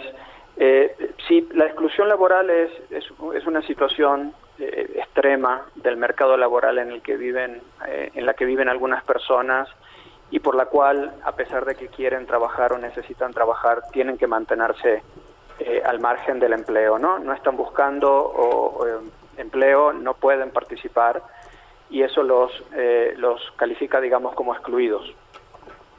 Eh, doctor de la Jara, ¿se han eh, dado a conocer informaciones del gobierno en el sentido de que pues vamos muy bien, que se han recuperado empleos, incluso nos han presentado datos del Instituto Mexicano del Seguro Social para decir que pues las cosas se han estado eh, haciendo bien y que vamos por buen camino? ¿Ustedes qué dicen? Pues eh, hay que distinguir un poquito entre, digamos, las personas que están activas, ¿no? Que son las que eh, no, no, tienen problemas para, para, para eh, incorporarse al empleo cuando, cuando la demanda aumenta. De este grupo que nosotros venimos dando seguimiento desde hace varios años y, que nos parece que es el, el, el grupo que explica el por qué en México tenemos una baja participación laboral, especialmente de las mujeres, ¿no? Entonces, las noticias del gobierno se refieren principalmente a la población que eh, puede estar activa, que está que, que, no tiene este problema de exclusión, ¿no? Lo que nosotros llamamos la atención es que tenemos una, una amplia eh, población, particularmente de mujeres, que eh, ni siquiera se pueden, digamos, activar en el mercado laboral. Son, son como una, una población que está, mm, digamos, un poco olvidada si, si, no se puede promover su inclusión en el mercado laboral, ¿qué se puede hacer por estas personas? ¿Hay forma de que tengan algún tipo de actividad que les permita mejorar su ingreso? Eh, sí, bueno, el, el, problema es que estas personas normalmente cuando no se pueden activar, la, como, como tú mencionaste, la mayoría son mujeres, eh, lo que sufren estas personas es eh, problemas de estereotipos de género, su participación laboral está afectada por el hecho de ser mujer principalmente, Entonces lo que se necesita para activarlas eh, tiene que ver con eh, que se tome conciencia a nivel de las empresas, a nivel de las políticas públicas, de qué es lo que se necesita para a, activar a más mujeres en el mercado laboral. ¿no? Por ejemplo, eh, flexibilidad laboral, capacitación, eh, llegar eh, también con estas, eh, eh, con, con posibilidades de empleo a zonas marginales, son donde las mujeres tienen mayor problema de, eh, de activarse en el mercado laboral. Eh, doctor, en el caso de, eh, de los apoyos que ha estado dando el, el gobierno, ¿esto no ha ayudado a las mujeres? ¿No, ¿No les ha propiciado que se puedan reactivar? A lo mejor que puedan conseguir algún tipo de, de actividad o de negocio? Mire, recientemente eh, eh, eh, estuve comentando en, la Secretaría de Trabajo un estudio acerca de eh, el impacto que tuvo, por ejemplo, el uno de los programas, el programa Jóvenes Construyendo al Futuro, en eh, la, la inclusión laboral. Y aparentemente el programa sí ha tenido un, impacto positivo, en, al menos en comparable con el resto de la población de las mismas características para conseguir empleo. Pero el programa, si bien la mayoría de los participantes en el programa son mujeres, todavía el perfil, digamos, de ese programa necesita reforzarse para poder incluir a más mujeres en estos programas de capacitación y de empleo. Es un ejemplo de un área de oportunidad en uno de los programas este, más emblemáticos. Bueno, pues yo quiero agradecerle, doctor Marcelo de la Jara, director de Crecimiento Económico y Mercado Laboral del CEI, el Centro de Estudios Espinosa y Espinosa Iglesias, Espinosa Iglesias, el haber tomado esta llamada. Gracias a ustedes. Son las 9.43. Gastrolab con el chef Israel Arechiga. Hola, muy buenos días, querido querida Lupita, todo el auditorio. Qué gusto saludarlos. Pues les platico que esta semana también estamos de manteles largos, pero en el estado de Campeche, ya que también celebramos su fundación justo el 4 de octubre.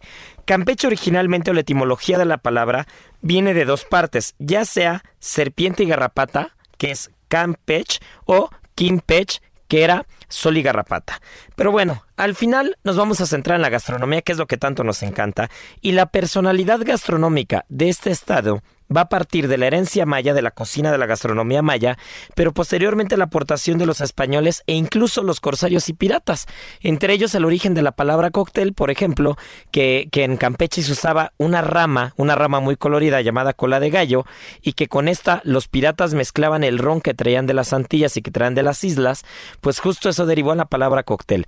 Otra palabra muy curiosa también es la palabra campechano, que los mismos españoles eh, se daban cuenta que en el puerto de Campeche los trataban tan bien que cuando llegaban a España decían que, que el ser campechano era ser como alegre, era ser como, como fiestero. E incluso hay quien le llama al rey emérito Juan Carlos I, hay quien le llama el rey campechano, por, por la osadía que tenía y por la gracia que tenía. Y en cuanto a gastronomía, bueno, pues Campeche es un estado riquísimo. Recordemos que, que es el primer lugar en cuanto a captura de jurel, de robalo, de sierra, de corvino, de cazón, de pulpo, también cuando es temporada, cuando es veda hay que recordar que hay que respetar. Y bueno, pues entre la, entre la parte gastronómica de Campeche vamos a tener un crisol de platos que son espectaculares, ¿no? Desde el famosísimo pan de cazón, un buen pipián, un buen achiote, un guiso con puerco de monte, con armadillo, e incluso el caimán, por ejemplo, ese es un dato bastante curioso. Y también gastronómicamente tienen muy seccionados sus platos típicos por días. Un ejemplo de ellos es que los lunes es cuando se prepara el puchero con recado blanco, los jueves es el bistec a la cazuela o los viernes es el pescado fresco. E incluso los sábados se acostumbra a hacer un guiso, una sopa bastante curiosa llamada chocolomo, que es un tipo puchero de res como si fuera un caldo de res, pero que lleva menudencias, que puede llevar el corazón, puede llevar tripa, puede llevar hígado. Y bueno, en las bebidas Campeche tampoco se va a quedar atrás. Tenemos una bebida a base de maíz y cacao, que es el tanchucúa. También vamos a tener la horchata, que la horchata originalmente viene de la chufa, de la chufa en España, sobre todo de la parte de Valencia, la parte del Mediterráneo, y que en México cuando se llega y se carece de esta raíz, pues se sustituye con arroz. Entonces vamos a tener la horchata con vainilla, vainilla que traen del estado de Veracruz, ron, mezcal, aguardientes, Realmente Campeche es una delicia de estado, es un estado gastronómicamente hablando muy completo que tiene muchísima historia y que bueno, pues estoy seguro que ya sea con un buen pib, que no únicamente se, se, se prepara en Yucatán, con una buena ensaladita de sic, que, con un buen guiso lo vamos a celebrar. Les mando un fuerte abrazo y nos escuchamos el día de mañana. Muy bien. Gracias, chef Uf. Israel Arechiga. Oye, me dio hambre. Híjole, Se me antojó todo. to- yo coincido contigo, hasta un cóctel campechano. Ah, pero ya bueno. está. Hasta la agüita de horchata me la estoy Sí, ¿verdad? De saboreando. inmediato se te iluminaron los ojos. Pero bueno, Ay, hay, que vámonos. se- hay que seguir trabajando, ¿verdad? Hay que seguir trabajando. Vamos con Israel Lorenzana. Está ya en el en Insurgentes. Adelante, Israel. Sergio Lupita, muchísimas gracias. Pues hemos hecho un recorrido ya a través de la zona del periférico, desde las inmediaciones de la México Querétaro. Hemos llegado prácticamente hasta Reforma y en términos generales la circulación aceptable es abundante, pero se desplazan los vehículos a buena velocidad. También hemos recorrido parte de Reforma, desde la zona del Auditorio Nacional, desde el periférico hasta la Avenida de los Insurgentes y también una circulación aceptable. Algunos asentamientos en las glorietas, la glorieta de la Diana y también en la glorieta del Ángel de la Independencia, pero nada para abandonar esta arteria. Ya superando este punto, la circulación mejora hacia la Avenida de los Insurgentes, la cual estamos observando en estos momentos, y también se presenta a buena velocidad con dirección hacia Puente de Alvarado. Sergio Lupita, la información que les tengo. Muchas gracias, Israel. Hasta luego. Y Javier Ruiz, ¿por dónde andas? Cuéntanos, buenos días.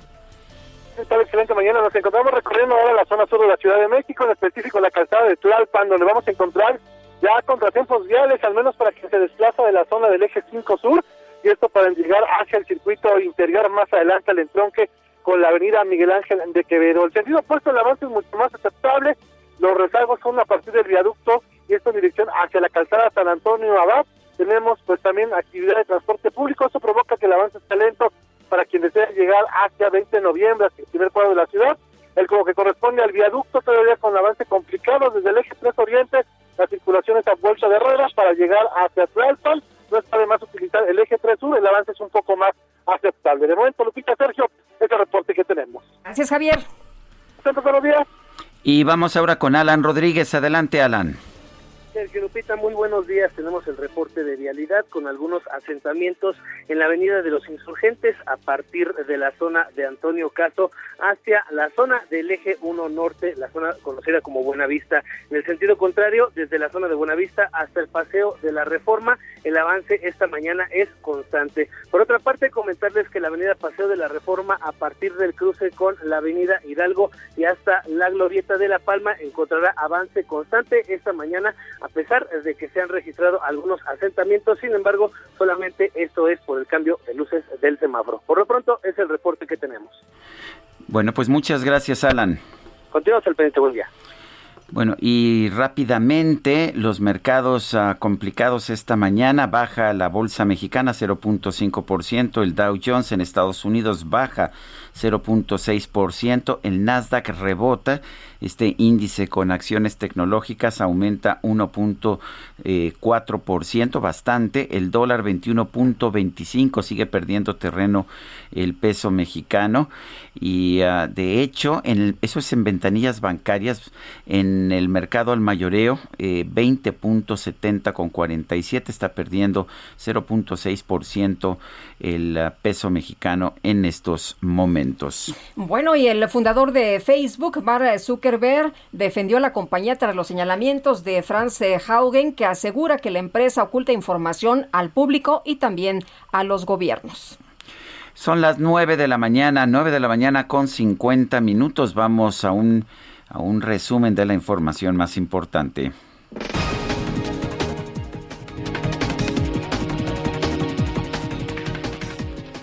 En su conferencia de prensa de esta mañana, el presidente López Obrador anunció que el próximo lunes se va a presentar un informe general sobre su iniciativa de reforma constitucional en materia de electricidad. El lunes próximo, el secretario de Gobernación, con todos los miembros del Gabinete de Energía, van a explicar de manera sencilla para que todos estemos informados y conozcan en qué consiste la iniciativa, para que la campaña de publicidad que están financiando los corruptos, porque no les puedo llamar de otra manera, sea contrarrestada. El lunes próximo, el secretario de Gobernación Bueno, y en este espacio, el coordinador del PAN en la Cámara de Diputados, Jorge Romero, señaló que su partido espera que el PRI cumpla con los compromisos que adquirió al conformar una alianza de oposición. Y aspiramos y esperamos a que el PRI eh, pues cumpla con lo que fue el partir, el, el, el, iniciar una nueva etapa como alianza porque es cumplirle a la gente que votó por nosotros. No, no es cumplirle al PAN, sería cumplirle a la gente que nos dio su voto para hacer una alternativa de distinta a la opción gubernamental. Y aspiramos y esperamos a que el PRI eh, pues cumpla con lo que fue el partir, el, el, el, iniciar una nueva etapa como alianza, porque es cumplirle a la gente que votó por nosotros, no, no es cumplirle al PAN. La Asociación de Emprendedores de México pidió a las autoridades federales que simplifiquen los trámites para constituir empresas en el país con el objetivo de impulsar la reactivación económica. Y ante estos micrófonos, el gobernador de Querétaro, Mauricio Curi, consideró que una parte de los daños causados por las recientes lluvias en su estado sí se pudo evitar.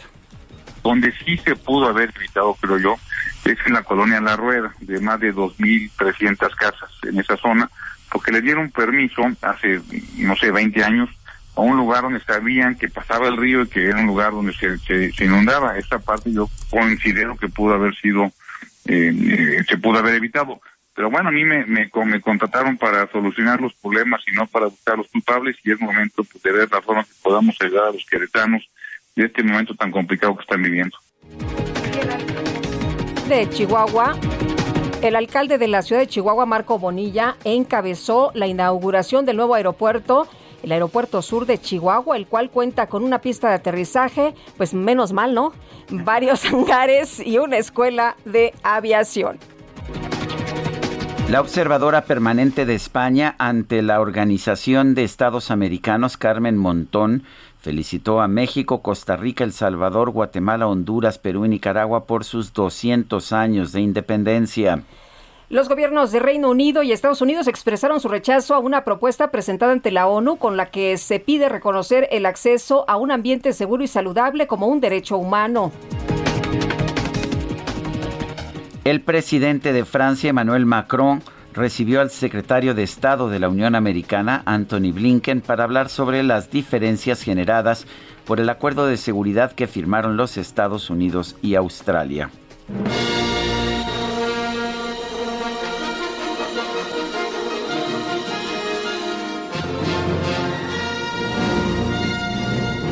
Échate este trompo a la uña. A ver. Este martes, el cosmonauta ruso Anton Yakovlev, la actriz Julia Peresild y el productor de cine Klim Shipenko no sé si me escuché muy rusa o no. Bueno, pero viajaron a la Estación Espacial Internacional para filmar fragmentos de su próxima película que se llama Challenge. Es eh, un largometraje que va a contar la historia de un cirujano que debe operar a un cosmonauta enfermo. Será el primero en mostrar escenas rodadas en el espacio. Yo no sé si sea cierto, pero con Gravity, con gravedad de Alfonso Cuarón, se sentía uno como en el espacio, ¿verdad? Sí, ya ves que le preguntaron, oiga, ¿cómo estuvieron las escenas en el espacio? Bueno, pues nosotros nos vamos disparados corriendo, coma frutas y verduras. Nos escuchamos mañana en punto de las 7 de la mañana. Hasta cohete. entonces, gracias de todo corazón. Como cohete.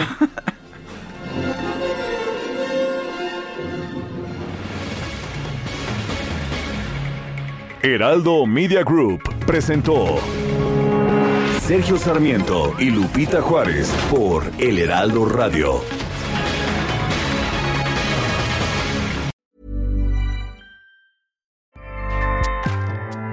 ACAST powers the world's best podcasts. Here's a show that we recommend. The Real Housewives is a guilty pleasure for most, but if you're looking to not feel guilty about that pleasure, tune in to Everything Iconic with me, Danny Pellegrino, where I break down all the messy moments and behind the scenes antics of Bravo's popular franchise. And on Everything Iconic, I also interview celebrity guests like Kelly Ripa, Kiki Palmer, Drew Barrymore, Cameron Diaz, and more about their guilty pleasures, their past work, and so much more. So if you're pop culture obsessed and find yourself watching way too much reality TV like me, tune in to Everything Iconic with Danny Pellegrino wherever you listen to podcasts. ACAST helps creators launch, grow, and monetize their podcasts everywhere. ACAST.com.